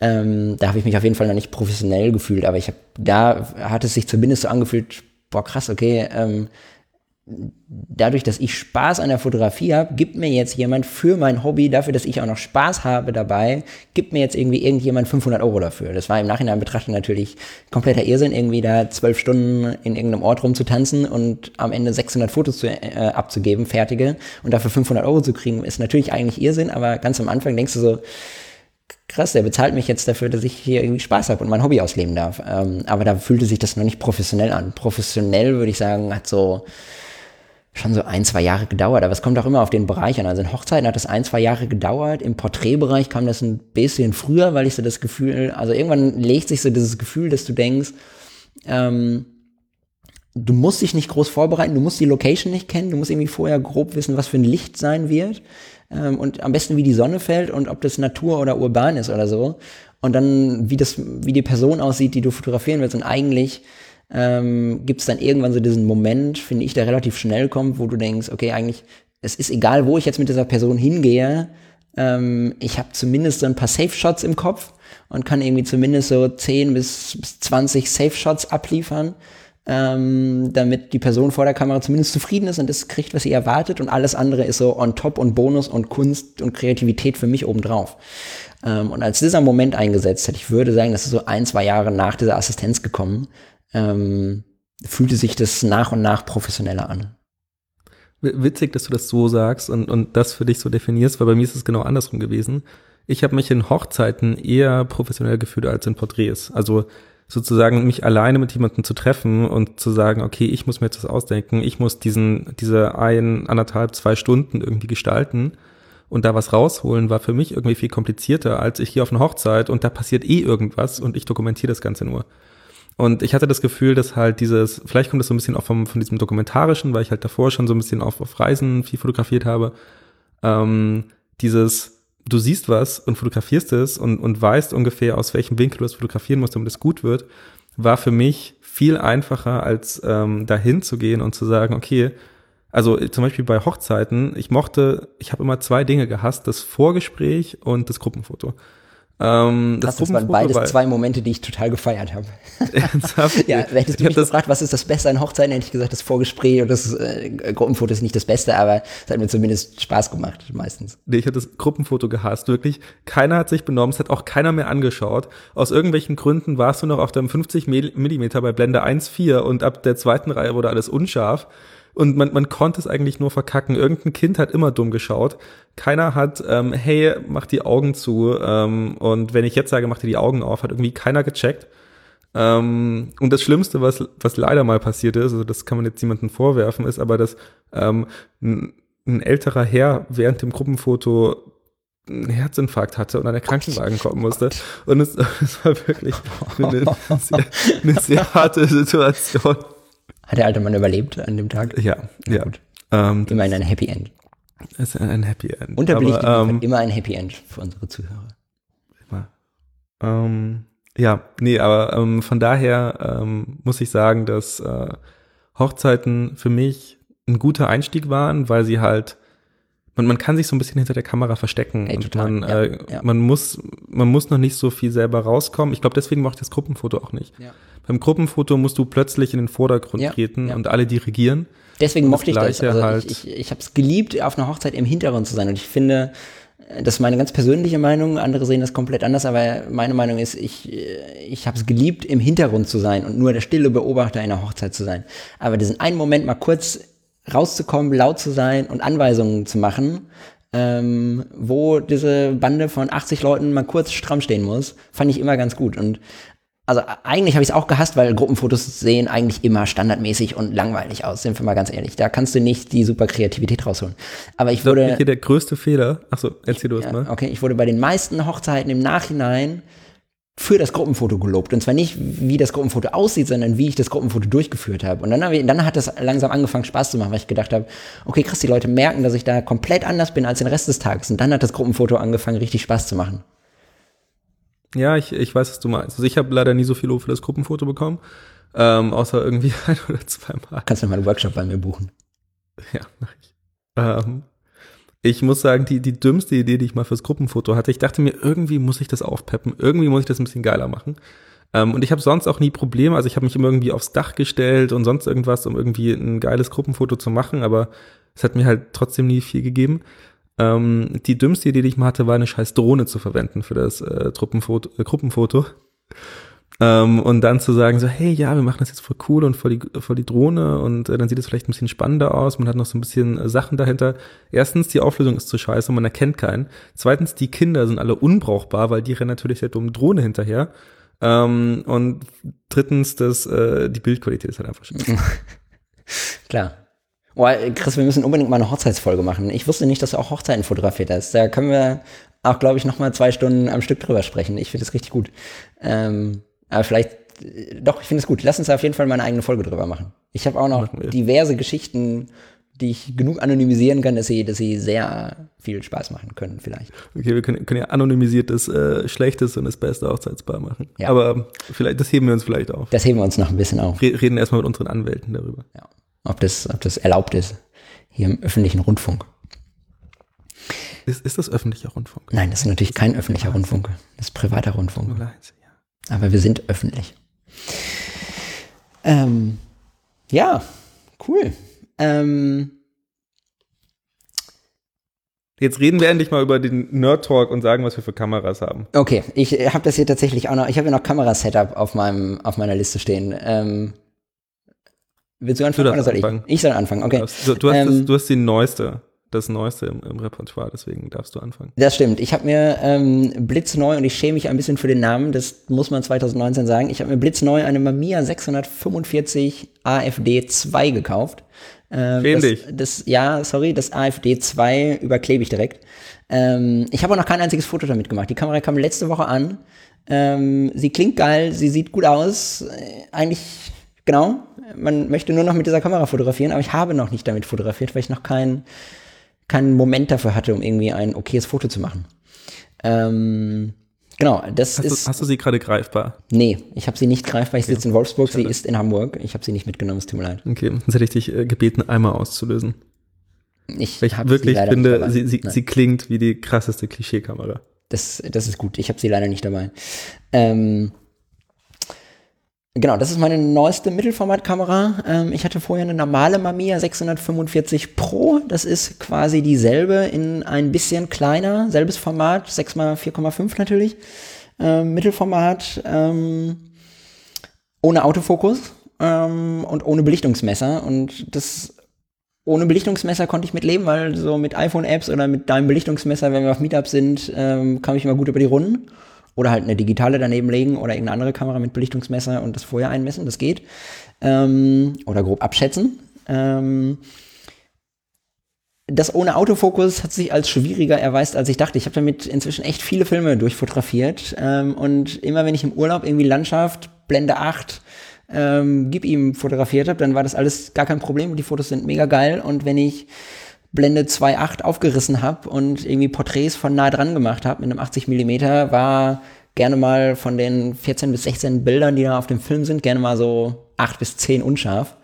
Ähm, und entweder bin ich einfach ein Noob und kann das nicht und ähm, bin ein Trottel, oder die Kamera hat irgendwie einen krassen Backfokus. Ähm, ich habe jetzt ein paar andere Leute damit ein Foto machen lassen, die das besser können als ich und auch die haben gesagt, äh, oder die Ergebnisse, die da rausgekommen sind, sind auch unscharf und die waren nicht betrunken währenddessen. Also ich vermute, ähm, dass diese Kamera einfach vielleicht einen Knack weg hat.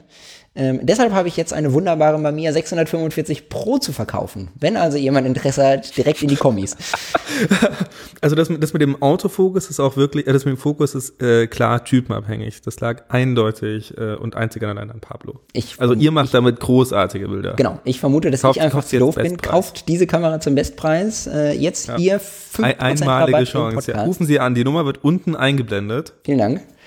Ähm, deswegen habe ich mir eine Mittelformatkamera mit Autofokus gekauft. Ähm, und ich erwarte Großes. Ähm, Ist, ist das nicht ein bisschen Cheaten, analog mit Autofokus? das ist ein bisschen Cheaten, aber Hat mein gerade Gott, bei mir geklingelt. an der Tür. Ja. Hast du Pizza bestellt, während wir podcasten? Nein, ich mache keine Pizza. Soll ich mal kurz schreien? Du kannst auch kurz aufmachen, dann unterhalte ich die Leute weiter. Okay, Pablo unterhält euch jetzt, Okay. liebe Zuhörer. Jonas. Vielleicht hört uns auch noch jemand anders zu. Ich glaube ja, ähm, das, oder das ist mein persönliches Ziel, ich glaube nicht, aber ich hoffe, ähm, dass wir eine stetige Statistik haben, dass wir deutlich mehr Zuhörerinnen haben als Zuhörer. Das ist äh, mein ganz persönliches Ziel. Mal schauen, ob wir das hinkriegen. Ähm, Chris arbeitet da mit dran, ohne dass er es weiß. Da hat auch schon die Person bei Chris geklingelt. Ich glaube, eine Frau im Hintergrund gehört zu haben. Das könnte unsere erste Zuhörerin sein. Oder es ist ein Live-Gast. Ähm, genau, ich kann währenddessen noch mal kurz erklären, was wir so generell machen, oder was wir uns vorgestellt haben. Ähm, ich habe mir vorgestellt, einfach mit Chris ein bisschen zu quatschen, ähm, weil wir, ich wohne in Hamburg, er wohnt in Berlin und wir kennen uns seit dem Meetup und ähm, mögen uns total und haben uns auch eigentlich viel zu erzählen und auch die Leute auf dem Meetup haben so danach gesagt, so sie vermissen unseren Nerd-Talk am Frühstückstisch, wo wir über irgendwas herziehen und deswegen dachten wir, wir machen einfach mal einen Podcast und erzählen dort ein bisschen was. Ähm, und außerdem hilft uns das auch einfach ein bisschen, sich auszutauschen, während der andere äh, mindestens 300 bis 400 Kilometer woanders äh, ist. Bist du wieder da, Chris? Nein. Ich bin wieder da. Du bist Und ich wieder habe da. mir die Flasche Wein mitgebracht. Das ist sehr gut. Ähm, Wer war denn an der Tür? Meine, meine Nachbarin hat nur gefragt, ich habe dir heute bei Nebenan, die App kann ich voll empfehlen, Äh, nicht, weil ich da irgendwas für kriege, sondern weil es eine praktische Nachbarschafts-App ist und Nachbarn sich helfen sollten. Ähm, da gab es gratis Tische und gratis Stühle und sie hat mich gerade gefragt, ob ich ihr helfen kann, Geil. gratis Tisch und gratis Stühle abzuholen. Und kannst du? Du gehst vor. Ach, das wäre jetzt gewesen. Ja. Nee, das, das geht nicht. Sorry. Ja. Habe auch gesagt, sehr, sehr wichtige Pläne. Ich habe quasi Männerbesuch. Okay, das ist, das ist gut. Ich habe ähm, währenddessen den vielen Zuhörerinnen erzählt. Ähm, Versucht, äh, deine Mamiya weiter zu verkaufen. nee, ich habe erzählt, was wir hier so machen wollen und äh, dass wir ja zwischendurch vielleicht ähm, auch mal Gäste haben wollen, wenn wir äh, über Analogfotografie, Fotografie generell, Nerdkram, dich, mich und äh, unsere Gäste sprechen wollen, weil wir wollen ja auch ein paar Leute den äh, Weg in die Öffentlichkeit bahnen. Das So stimmt. zumi- so ist zumindest das Ziel. Den, den Unterbelichteten. Ähm, ich weiß nicht, ob das der richtige Name für die Leute ist. Nee, das die ist- nee, nee, das Show ist- einladen wollen. Nee, das geht Ähm, nicht.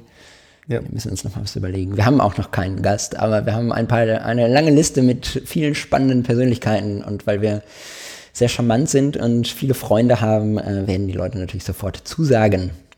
Das stimmt. Ähm, wer, wer fragt jetzt eigentlich Lukas? Aber da können wir noch mal drüber sprechen. Da können wir noch mal drüber sprechen. Ähm, das weiß noch nicht von seinem Glück. Also Kamerasetup. Ich habe eine Mamiya 645 AFD 2. Äh, die ist gut. Das ist meine Mittelformatkamera. Ansonsten äh, Kleinbild äh, habe ich viel zu viel. Ähm, deswegen kürze ich das ein bisschen ab. Ich habe eine Nikon F100. Da ist auch alles dran. Die fühlt sich an wie eine aktuelle oder wie eine Nikon D800, nur in analog. Ähm, beziehungsweise wie eine Nikon D700. Das war nämlich meine erste Vollformatkamera und meine allererste selbst bezahlte Kamera. Ähm, oh, das war ein Traum. Egal. Ähm, die Nikon F100 ähm, fühlt sich an wie eine Digitalkamera, da ist alles dran, schneller Autofokus, cooler Belichtungsmesser, alle möglichen Funktionen. Und der große Vorteil ist, du kannst alle digitalen Linsen vom Nikon-System einfach draufschrauben und weitermachen. Also egal ob Sigma Art oder Nikkor oder sonst was, du kannst alle Linsen einfach weiter benutzen. Und da ich die Tasche noch voller Hochzeitslinsen hatte und irgendwie gute 1.4 Linsen dabei waren, habe ich gedacht, ich brauche irgendeine analoge Kamera, wo ich diese ganzen Linsen draufschrauben kann. Ansonsten, ähm, ja, so eine Nikon FE, wenn ich auch mal äh, selber ähm, scharf stellen will, da habe ich jetzt gerade auf dem letzten Hamburger Mieter, wir haben uns nämlich das letzte Mal gesehen, das ist drei Wochen her, drei, vier Wochen, Ja, ich glaube drei Wochen. drei Wochen, glaube ich auch. Da haben wir uns in Hamburg getroffen, äh, bei kaltem Herbstwetter. Und da hatte ich nicht meine Nikon F100 dabei, sondern meine Nikon FE. Und da habe ich das wieder lieben gelernt, auch selber zu fokussieren. Und die Fotos habe ich auch schon zurückgekriegt. Und ich muss sagen, geil, das hat funktioniert. Ähm, ich bin nicht schuld. Kauft trotzdem meine Mamiya. Ähm, ansonsten habe ich ein paar Point-and-Shoot-Kameras, weil also im Moment in den letzten Jahren ging ja so dieser Hype um Point-and-Shoot-Kameras total nach oben und alles kostet ein Vermögen inzwischen. Ähm, ich habe so zwei Nischenprodukte. Ich habe eine Yashica T3, glaube ich. Ja, T3. T4 ist die teure. Ähm, könnt ihr auch kaufen, wenn ihr zu viel Geld habt. Äh, ansonsten nehmt die T3. Ich habe die damals noch von meinen Eltern gekriegt. Äh, die lag da irgendwo rum. Ich wusste, dass meine Eltern damit früher fotografiert haben. Ich habe die einfach abgezwackt und liebe sie. Ähm, richtig gut. Ähm, und ansonsten so eine, so eine, ich weiß gar nicht, was das ist, eine kleine Konica Big Mini, die passt direkt in die Hosentasche, kleiner Film rein, Blitz drin, alles cool. Draufdrücken, Foto machen, fertig. Ähm, genau, das ist mein analoges Setup. Ich komme so ein bisschen äh, von der Nikon-Welt. Also ich habe ganz Ewigkeiten mit einer D700 und dann ganz lange mit einer D800 fotografiert. Das sind meine einzigen zwei großen Vollformatkameras, die ich besessen habe in meinem Leben. Ähm, die D800 traue ich mich auch nicht zu verkaufen, weil die so viel Auslösung runter hat. Die liegt da rum und ich liebe sie immer noch, aber ich benutze sie nicht. Und dann bin ich irgendwann zu Fuji gewechselt, habe noch ein Fuji XT2-System komplett zu Hause rumliegen. Damit mache ich aber auch eigentlich nicht mehr viel, außer halt meine Jobs. Wenn ich Hochzeiten habe, nehme ich die. Ähm, deswegen kann ich die auch nicht loswerden und brauche die, falls ich doch noch ein paar Jobs habe. Aber du nimmst eine, eine Rangefinder echt für Hochzeiten her. Also das, Das ist ähm, keine Rangefinder. Nee, nee, das ist die XT2, die X Pro 2 Ah, ist eine okay. Rangefinder. Die XT2 Ach so, okay. sieht aus wie eine Spiegelreflex, nur in klein und spiegellos. Ah, okay, sorry. Nee. Ähm, genau, das äh, war's. Es ist viel zu viel. Ich glaube schon. Boah, was für ein Nerdscheiß. Ähm, wie, wie, wie ist nochmal, hat das nicht der, der Typ von, welcher hat das nochmal gesagt? Nicht der Typ von Querfeld ein, ähm, sondern irgendjemand anderes aus dem Internet. Die beste Kamera ist die, die man dabei hat. Das äh, ähm, sagt, glaube ich, jeder. Ja, das ist auf jeden Fall äh, die. Standardsignatur in iPhone-Foren, glaube ich. Ähm, Ja, das stimmt. Das ist, glaube ich, die Rechtfertigung für ein Ja. iPhone. Nein, stimmt natürlich auch. Die beste Kamera ist die, die man dabei hat. Ich habe, äh, ich weiß nicht, ich fotografiere inzwischen im Urlaub tatsächlich. Jetzt den letzten Urlaub war ich in äh, Kalifornien, habe so einen Roadtrip in Kalifornien gemacht und das erste Mal habe ich keine Digitalkamera mitgemacht. Ich hatte so mitgenommen. Ich hatte sonst immer eine Digitalkamera dabei. Dort habe ich nur meine Mamiya und meine Nikon F100 mitgenommen und mein iPhone. Ich habe ich glaube, 400 bearbeitete Fotos mit meinem iPhone und ansonsten nur analoge Fotos. Ähm, und ganz ehrlich, iPhone und analog reicht mir inzwischen komplett privat. Ja, also also ich war jetzt in, in Kasachstan und Kirgisistan, ähm, das weißt du schon, das erzähle ich jetzt nur unseren lieben Zuhörern und, und dir, Jonas. Wir machen Ähm. auf jeden Fall noch mal eine extra Folge über Urlaube und äh, vor allem über Kasachstan und Kirgisistan. Ich bin, du hast mir schon ein bisschen erzählt, aber ich finde, du hast mir viel zu wenig erzählt und hier können wir das irgendwann noch mal nutzen, dass du mir mindestens 90 Minuten lang erzählen kannst, wie geil das ist und was du alles erlebt hast. Aber Es ist, ist ziemlich geil. Aber ich, ähm, was ich nur sagen wollte, ist, ähm, ich wollte eigentlich gerne die Eier gehabt haben, ähm, nur analog zu reisen und das war eigentlich auch mein Plan. Aber ich wollte halt auch einfach nachts und abends fotografieren und das ist, also da bin ich halt noch zu unerfahren und ähm, habe mich aber nicht so richtig rangetraut. Und ich glaube auch tatsächlich, dass halt digital einfach gegenüber analog abends überlegen ist. Ja, Ich habe bis jetzt in meinem Leben zwei gute Nachtfotos analog gemacht und relativ viele digital, glaube ich. das sind zwei mehr, Und die ich ich wo- gemacht habe. Und ich, und ich wollte einfach diese, diese Chance nicht aufgeben, dass ich halt ein paar geile Fotos einfach abends und äh, nach Dämmerung mitnehmen kann und das nicht so verspielen. Tagsüber habe ich mir aber gesagt, kein digitales Foto und auch nur sehr wenig mit dem iPhone.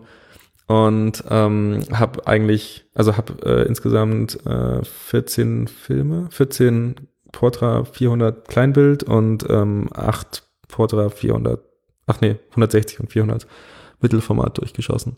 Und ich muss sagen, das war das Perfekte. Also ich traue mich jetzt minimal mehr, ein Bild mehr, ähm, analog nachts zu fotografieren, wo ich schon fast sagen würde, da würde ich es drauf ankommen lassen, ähm, weil ich, weil auch der Belichtungsmesser doch nachts relativ gut funktioniert hat.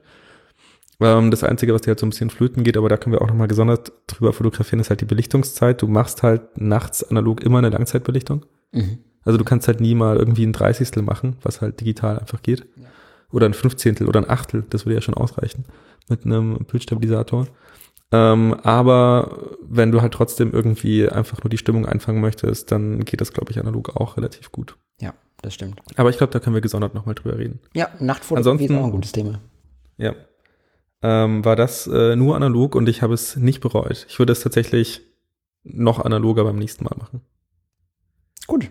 Ja, ich auch. Ich äh, würde es auch beim nächsten Mal so machen. Aber äh, erzähl doch generell mal, ähm, mit was fotografierst du ähm, und warum?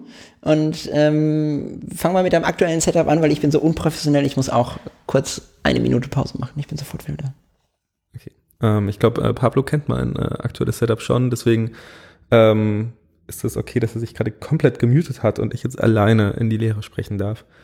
Ähm, genau, also die älteste Kamera, die äh, ich äh, analog habe und äh, die auch tatsächlich meine ist, ist, ähm, glaube ich, meine Hasselblatt. Die habe ich mir damals nach meinem zweiten oder dritten Fotografie-Job äh, Job geholt, weil ich mir einfach dachte, okay, ein Mann, nein, nicht ein Mann, äh, jeder, also ein Mann oder eine Frau, egal wer als Fotograf, ähm, braucht äh, eine Hasselblatt, ähm, was natürlich eine totale Verblendung war und man braucht keine Hasselblatt. Ähm, aber es hat sich einfach schön angefühlt, irgendwas zu haben, das Geschichte hat. Die, hat, die war damals 58 Jahre alt, als ich es mir gekauft habe, eine Hasselblatt 500C.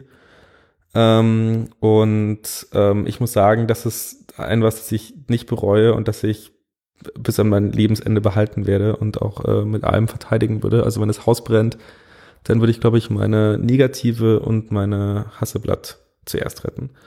Ähm, eine Hasselblatt, wer das nicht weiß, ist eine 6x6 Mittelformatkamera, ähm, wurde von Victor Hasselblatt, wurde sozusagen dieses Hasselblatt-System entworfen. Ähm, man kann sich das so ein bisschen vorstellen wie das äh, Gewehr der analogen Fotografie. Man kann sozusagen alles äh, zusammenbauen, wie man das gerne hätte. Ähm, das waren auch die ähm, Kameras, mit denen damals die auf dem Mond und die Mondlandung und auch generell zu der Zeit äh, bei der NASA fotografiert wurde. Ähm, du kannst vielleicht aus dem Kontext erahnen, Pablo, da du jetzt wieder zurück bist, ähm, um welche Kamera es gerade geht. Es geht natürlich um die Leica M6. Nein, es geht um die Hasselblatt. Es geht- Wo- was? mit einer Leica wurde er nicht auf dem Mond fotografiert. Warum das denn nicht? Ich, ja, ganz ehrlich, den Leica auf dem Mond. Also da hätten die erstmal Angst gehabt, dass hier danach wieder ein CLA nötig ist. Was ist denn robuster als eine Leica? Ein Hasseblatt. Ist das so? Ja, ganz ehrlich, mit deiner Hasseblatt, da gehe ich hier in so ein, in so einen Ninja-Fight und da komme ich aber noch lebendig raus. Okay. Ähm, okay, als, als nächste Kamera, ich habe das jetzt nur von der, von der Hasseblatt erzählt, du kannst dir das gerne ähm, auf unserem Podcast anhören, der wird äh, die nächsten Tage erscheinen. Ähm, genau, als nächste Kamera, ähm, die, mit der ich jetzt am häufigsten fotografiere, ist äh, eben meine Leica M6, äh, die ich mir vor gut anderthalb Jahren gegönnt habe. Ich weiß nicht, ob das die, der intelligenteste Kauf war. Ich weiß, ich kann mir vorstellen, dass es für die Fotografie, die ich mache, bessere Kameras gibt aber das Gefühl spielt halt so ein bisschen mit und ich muss sagen, das Gefühl, wenn man mit einer Leica fotografiert, ist doch ziemlich geil.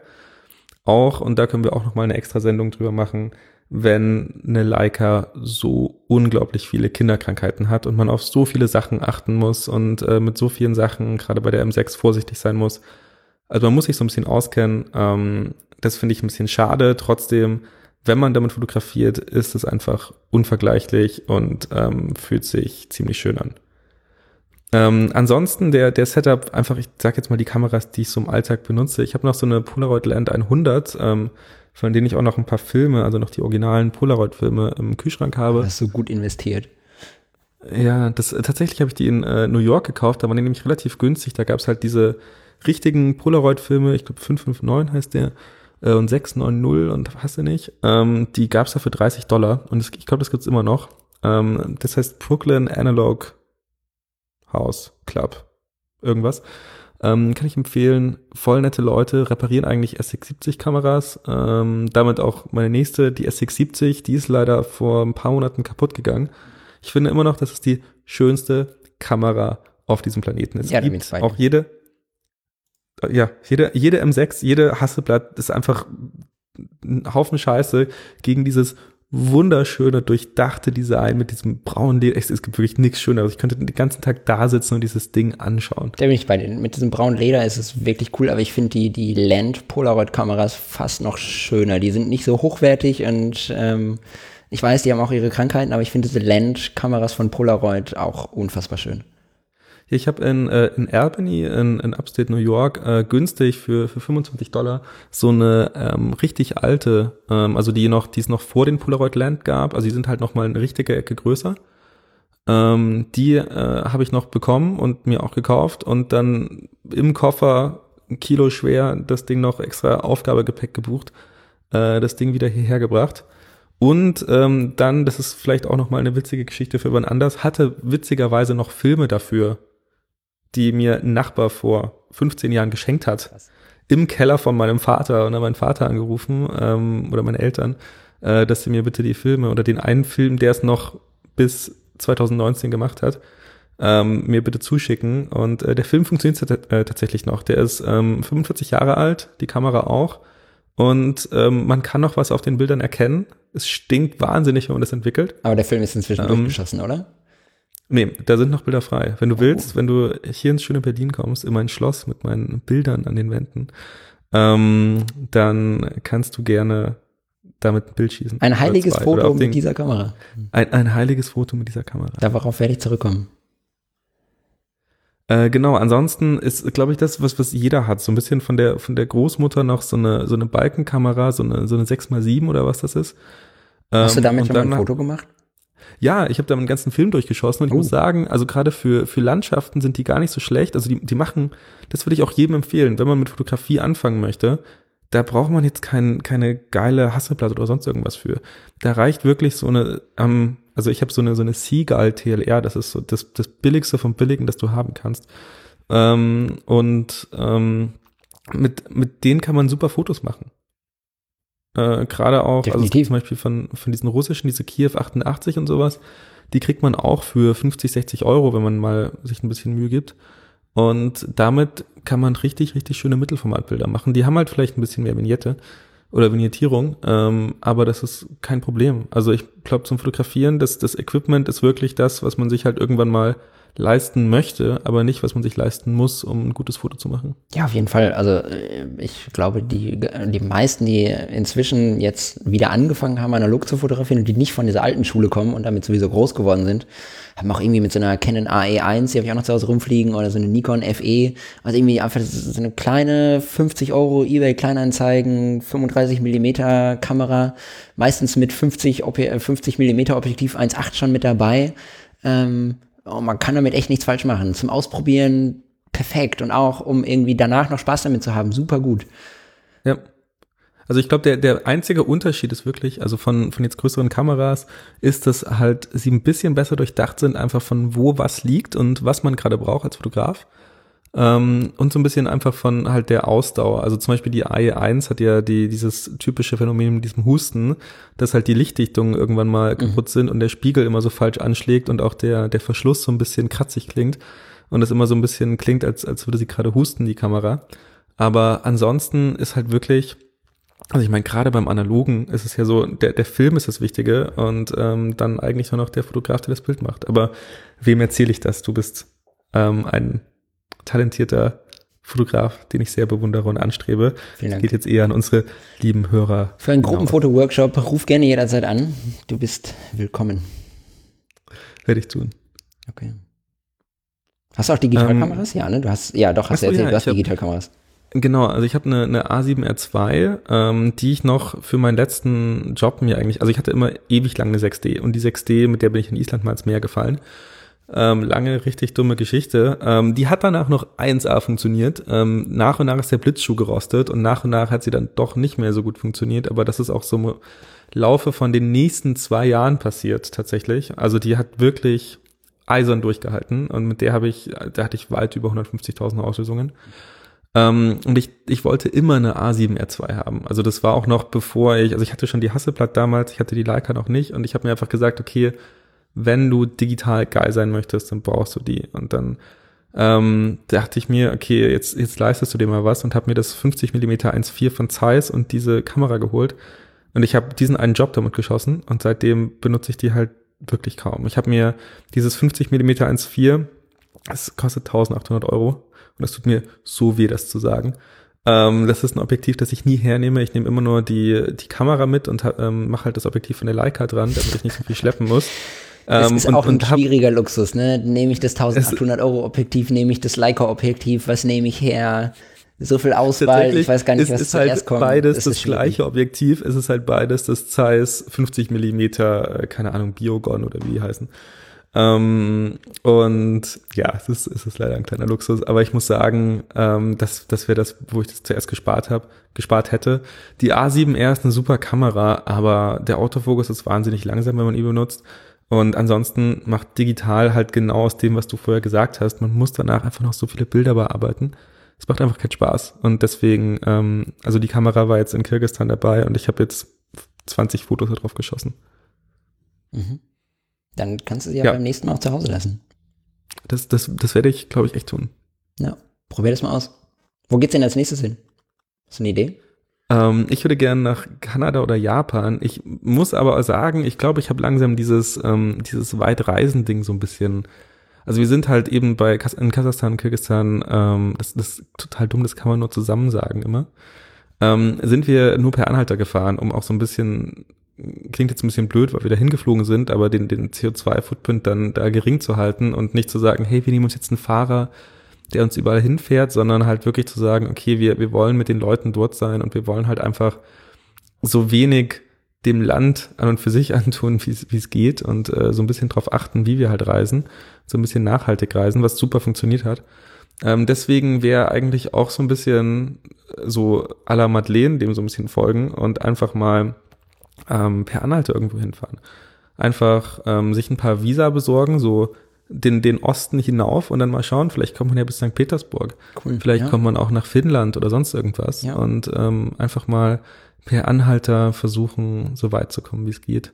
Und dabei Fotos von den Leuten zu machen. Das ähm, wäre das, was mich, glaube ich, auch gerade einfach interessieren würde. Ja, gerade da ich ja. jetzt äh, in K und K, in den Tans, ähm, so ein bisschen äh, Russisch mitbekommen habe und jetzt meine, meine fünf Russisch-Vokabeln so gut anwenden können möchte, wie es einfach nur geht. Klar. Hat gerade jemand bei dir geklopft? Nein. Keiner Okay. da. Und wenn, dann ist das egal. Das ignorieren wir. Ähm, doch, irgendwas klopft da. Ich weiß es nicht. Ja. Ich wohne, Vielleicht ist es sitze der leider nicht in, in deinem. Schloss. Ähm, bei mir hört man, wenn Nachbarn klopfen. Es tut mir leid. Ich entschuldige mich jetzt schon beim Namen meiner Nachbarn. Ähm, du hast keine Nachbarn, du kennst das Problem nicht, ich weiß. Ja, ich wohne in einem großen Anwesen. Neben mir sind nur die Krokodile und äh, der, der Burggraben. Und Berlin natürlich. Berlin ist auch Und, und, und. Berlin. Und diese bin- Nachbarin, Genau. der, äh, die Nachbarin ist auch da natürlich. Die, die wohnt im nächsten Schloss. Genau. Und die Genau, braucht zwischendurch ist- Hilfe, wenn sie gebrauchte Wenn sie, wenn, wenn sie, wenn sie gebrauchte. Stühle von der nebenan erholen muss. Genau, das verstehe ich. Ähm, ganz genau. Ja. Man hilft sich. Übrigens, äh, der, der Witz mit dem Schloss nur, weil es hier so stark halt und ich mir noch irgendwie eine, eine clevere Lösung einfallen lassen muss, damit es ähm, ein bisschen weniger Echo gibt und ein bisschen weniger Nachhall. Ja, ich glaube, wir werden in Zukunft noch ein bisschen professioneller. Aber dafür, dass wir das hier beide zum ersten Mal machen, ich weiß nicht, ob du das zum ersten Mal machst. Ich mach's zum Will- ersten willst, du Mal. jetzt schon, willst du jetzt schon anfangen, dich zu loben? Nee, aber komm ey, das äh, für die ganzen Schwierigkeiten, die wir in der letzten Woche durchgemacht haben bei allen Tests, finde ich, lief das die letzten äh, wie viel sind das? Ähm, 81 Ein, Minuten. eine Stunde und 21 Minuten. sind Genau, dafür lief das relativ reibungslos. Absolut. Ähm, wollen wir jetzt noch, hast du noch was auf dem Zettel? Was hast du denn noch auf dem Zettel? Du hast gefragt, wollen wir jetzt? Und dann hast du aufgehört zu sprechen. Ach so, nee, also das, das wollen wir jetzt war sozusagen, wo- wollen wir uns ähm, noch ein bisschen Spannung, ein bisschen Nervenkitzel für unsere lieben Zuhörer für das nächste Mal aufhören? Oder hast du noch irgendwas, mit dem du unsere Leute so richtig schocken möchtest? Ich habe noch zwei Fragen. Ich habe keinen Schocker mehr, aber ich habe noch zwei Fragen. Ähm, mit was fotografierst du? Also, äh, nein, äh, Kameras will ich jetzt nicht drüber sprechen, hast du gesagt. Ähm, aber du hast im Nebensatz so gesagt, so, der Film ist ja viel wichtiger. Ähm, was schießt denn da so die ganze Zeit? Bist du so ein Portra-Mensch oder bist du so ein, so ein Ilford-Mensch oder was machst du so? Ich, ich muss sagen, ich habe da, ähm, ich habe da heute oder gestern drüber nachgedacht, vielleicht habe ich auch davon geträumt. Ähm, ich bin einfach kein Schwarz- und Weiß-Mensch. Ähm, es klopft bei dir. Nein. Es klopft in deinem Kopf, Chris. Vielen Dank. Jetzt wissen die Leute endlich, was Phase ist. Ähm, okay. Äh, nee, also ich, ich muss sagen, ich kann absolut überhaupt gar nichts mit Schwarz und Weiß anfangen. Ähm, ich habe jedes Mal, also ich bin auch so letztens mal die Bilder durchgegangen, die ich in Schwarz-Weiß gemacht habe. Das waren jetzt insgesamt in meinem Leben vielleicht fünf Filme und ich mochte keines davon. Ähm, die sind mir, das ist mir alles zu rauschig und das ist mir alles zu kontrastreich und keine Ahnung. Lieber irgendwie ein Farbfoto neben Schwarz-Weiß ziehen und dann irgendwie noch Farben notfalls drin haben. Im Umkehrschluss bedeutet das, ich bin so ein harter Portrait-Fotograf und wenn ich einen Film mit auf eine Insel nehmen könnte und bis ans Rest meines Lebens vergöttern und auf der Insel vermutlich nicht entwickeln könnte, ähm, dann wäre das äh, so, ein, so ein Portrait 400, weil der einfach der, keine Ahnung, mit dem Film kannst du einfach alles machen.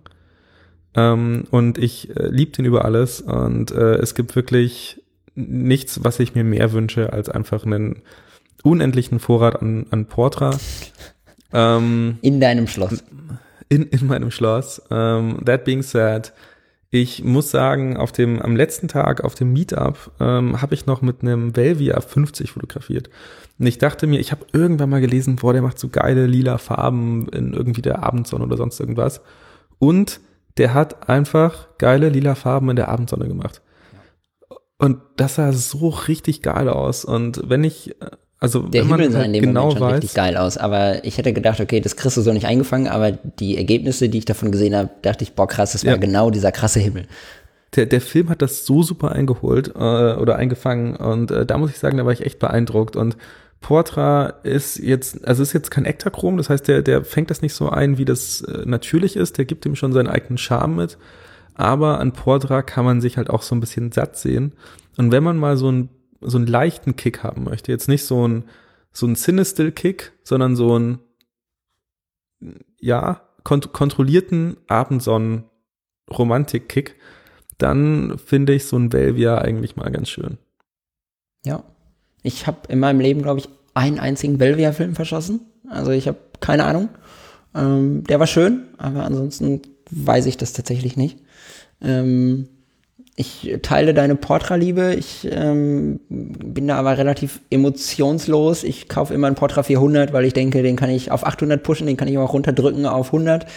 Das ist der flexibelste, deswegen kaufe ich den und dann äh, habe ich immer den richtigen Film dabei. Ähm, ich habe mich nie so richtig mit Fuji-Filmen auseinandergesetzt, vor allem weil als ich dann mich damit auseinandersetzen wollte, hat Fuji angekündigt, irgendwie die Preise um, ich glaube, 20, 25 Prozent anzuziehen. Dann habe ich gedacht, nee, dann bleibe ich halt bei Kodak. Ähm, ich liebe aber auch Schwarz-Weiß-Filme. Ich habe echt viel in meinem Leben mit HP5 von, Ilport, von Ilford fotografiert. Ähm, habe jetzt auf dem Hamburg Meetup meinen Tri-X-Tag ausgerufen, wo ich im Nachhinein sehr zufrieden war. Es war so gut.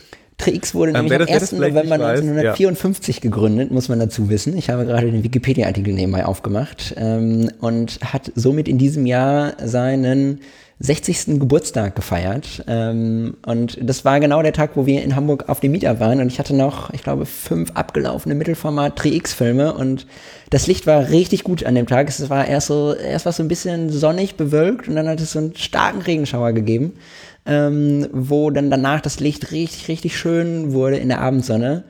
Und Chris hat mich angeguckt und gesagt, wie kannst du nur hier ein 3X fotografieren? Du Unmensch, das, guck mal dieses Licht, wie geil ist das bitte? Und ich habe das aber durchgezogen. Ich bin, glaube ich, den ganzen Tag bei 3X geblieben und ähm, im Nachhinein muss ich sagen, geil. Auch der 3X-Film hat diese krassen Farben mehr oder weniger abgebildet. Also natürlich nicht die Farben, aber so dieses Licht hat er trotzdem eingefangen. Und ich bin nach wie vor sehr begeistert. Ich liebe meinen 3X. Und ich denke immer noch, wie konntest du das machen? Ja. Diese wunderschönen Farben. Es war wunderschön.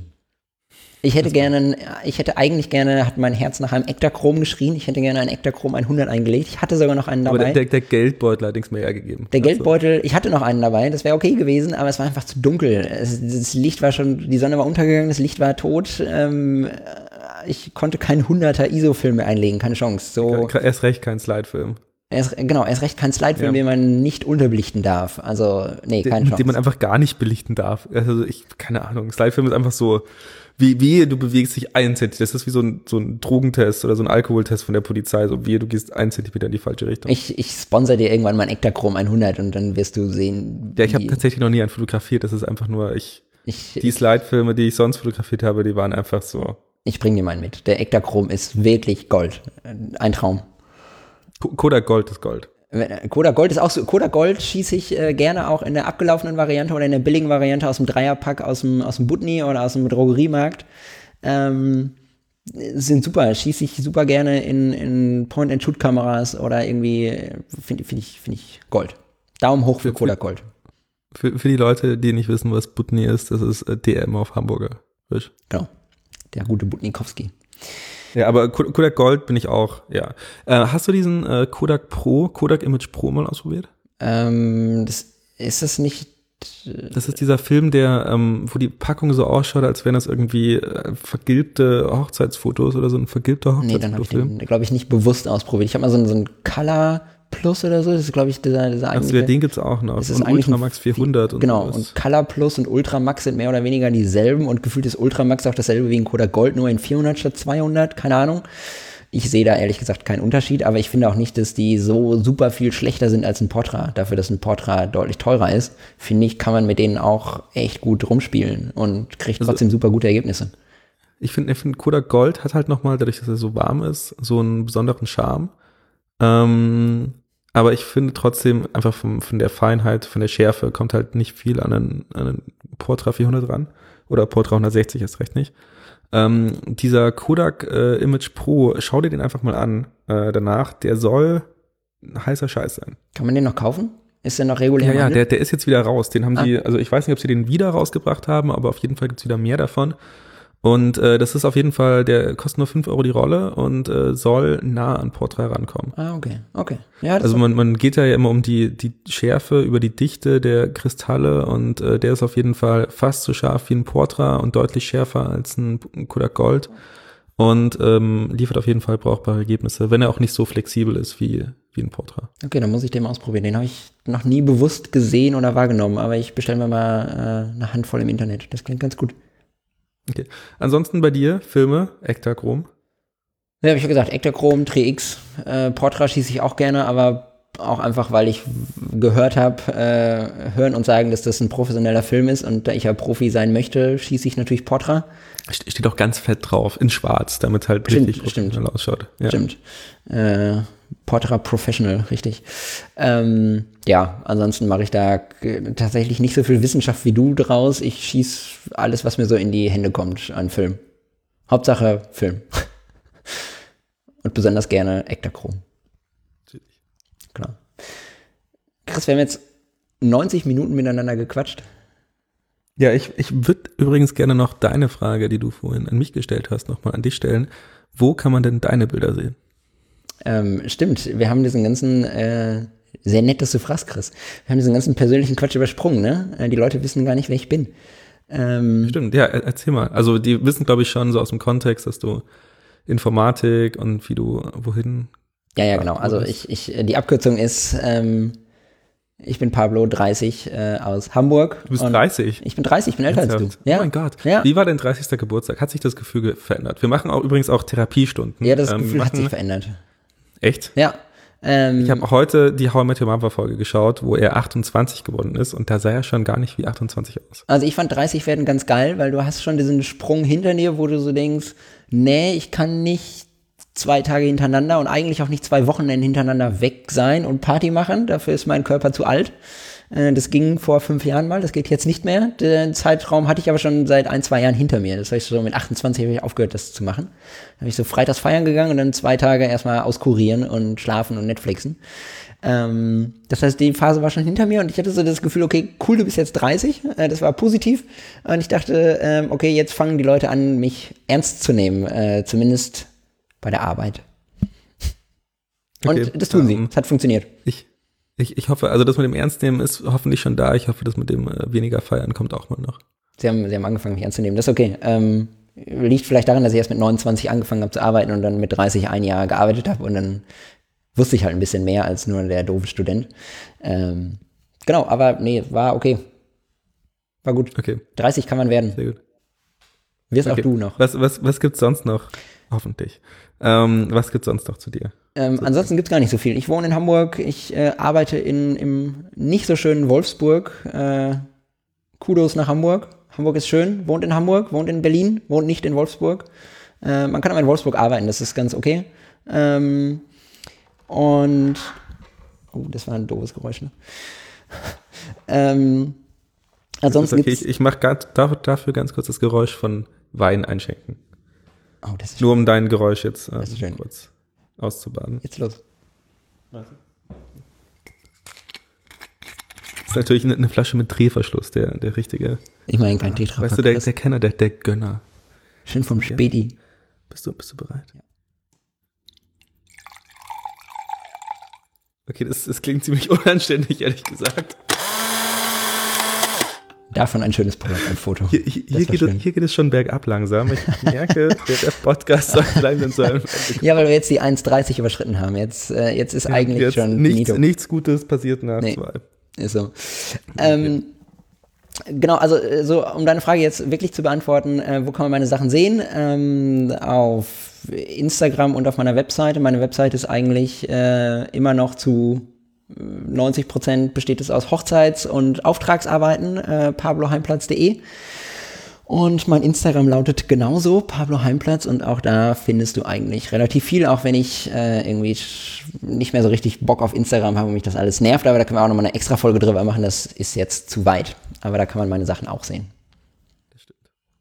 Genau. Und ansonsten muss ich, glaube ich, gar nicht mehr so viel erzählen, weil entweder hört uns keiner oder die, die uns hören, ähm, kennen mich schon. Oder die, die uns hören und die mich noch nicht kennen, lernen uns noch besser kennen in den nächsten Ausgaben. Folgen. Denn wenn das hier alles. Denkst du, wir werden so, so ein Einschlaf-Podcast? Ich hoffe nicht. Ich, ich höre Podca ich höre Einschlafen. ja relativ viele Podcasts inzwischen und ich hoffe, dass wir so ein äh, Autofahr- und Putz-Podcast werden, wo man aktiv gezwungen ist, uns zuzuhören, weil man sonst nichts zu tun hat. Okay, ja, das wäre wirklich schön. Äh, du kannst jetzt noch eine, eine Podcast-Empfehlung abgeben. Außer du hast noch eine Frage. Vielleicht für einen anderen Podcast. Wir machen so Querreferenzen. Oder auch für einen YouTube-Kanal. Ähm, äh, muss das was mit Fotografie zu tun haben? Nein, es kann alles sein. Ähm, Dann äh, mein Standard-Podcast, wenn ich montags morgens nach Wolfsburg fahre, um erstmal so up-to-date zu sein, das ist jetzt ein bisschen nerdiger, äh, ist Logbuch Netzpolitik, habe ich dir, glaube ich, auch schon mal empfohlen, du hast noch nie reingehört. Ähm, danke für nichts, Chris. Ähm, Beides stimmt. äh, Logbuch Netzpolitik äh, ist total gut und äh, behandelt so diese ganze politische, netzpolitische Umgebung und Weltgeschehnisse, kommt einmal die Woche raus, ist auch so wie unser, so zwischen 60 und 90 Minuten und kann man sehr gut hören. Empfehlung. Hört mal Perfekt. Rein, wenn ja. ihr politisch interessiert seid. Nicht so wie ich. Ich, ich höre vielleicht auch mal rein, weil ich politisch interessiert bin. Was ist denn dein Tipp? Ähm, mein Tipp ist äh, der Motto des Abends, das Motto des Abends, äh, Drank, Drunk, Drunk Camera Reviews. Das hast du mir letzte Woche auch schon mal empfohlen. Ich ja, das ist so ein richtig, richtig witziger Dude, ähm, der einfach immer irgendwie eine andere Biermarke, immer das Bier vorstellt, das er trinkt und da irgendwie so einen halben Sixpack von leert und äh, dabei irgendeine Kamera reviewt. Und manchmal nimmt er die Kamera einfach so und sagt so, ja, shit, und legt sie einfach wieder weg.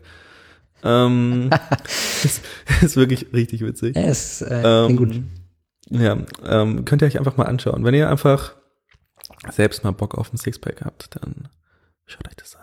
Okay, pass auf. Ich, ich schaue mir, ähm, bevor wir die nächste Folge aufnehmen, auf jeden Fall mindestens zwei bis drei Folgen Drunken Camera Reviews an, wenn du dir eine Folge Logbuch Netzpolitik anhörst. Mach ich. Okay, das ist doch ein Deal. Ja. Perfekt. Chris, und, und, ihr bitte auch. Ihr müsst euch. Ihr auch. Ihr müsst euch beides anhören. Das ist schwierig, ja. aber ihr müsst euch beides anhören.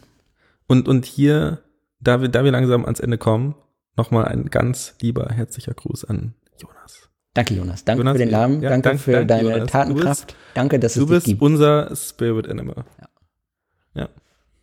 Chris, ich habe noch ganz kurze Fragen. Das schaffen wir in den nächsten vier Minuten abzuhandeln. Dann sind wir in eine Minute, in einer Stunde 40 Minuten durch. Darf ich noch fragen? Perfekt. Ja, natürlich. Du kannst auch ganz knapp antworten. Analog oder digital? Analog. E6 oder C41?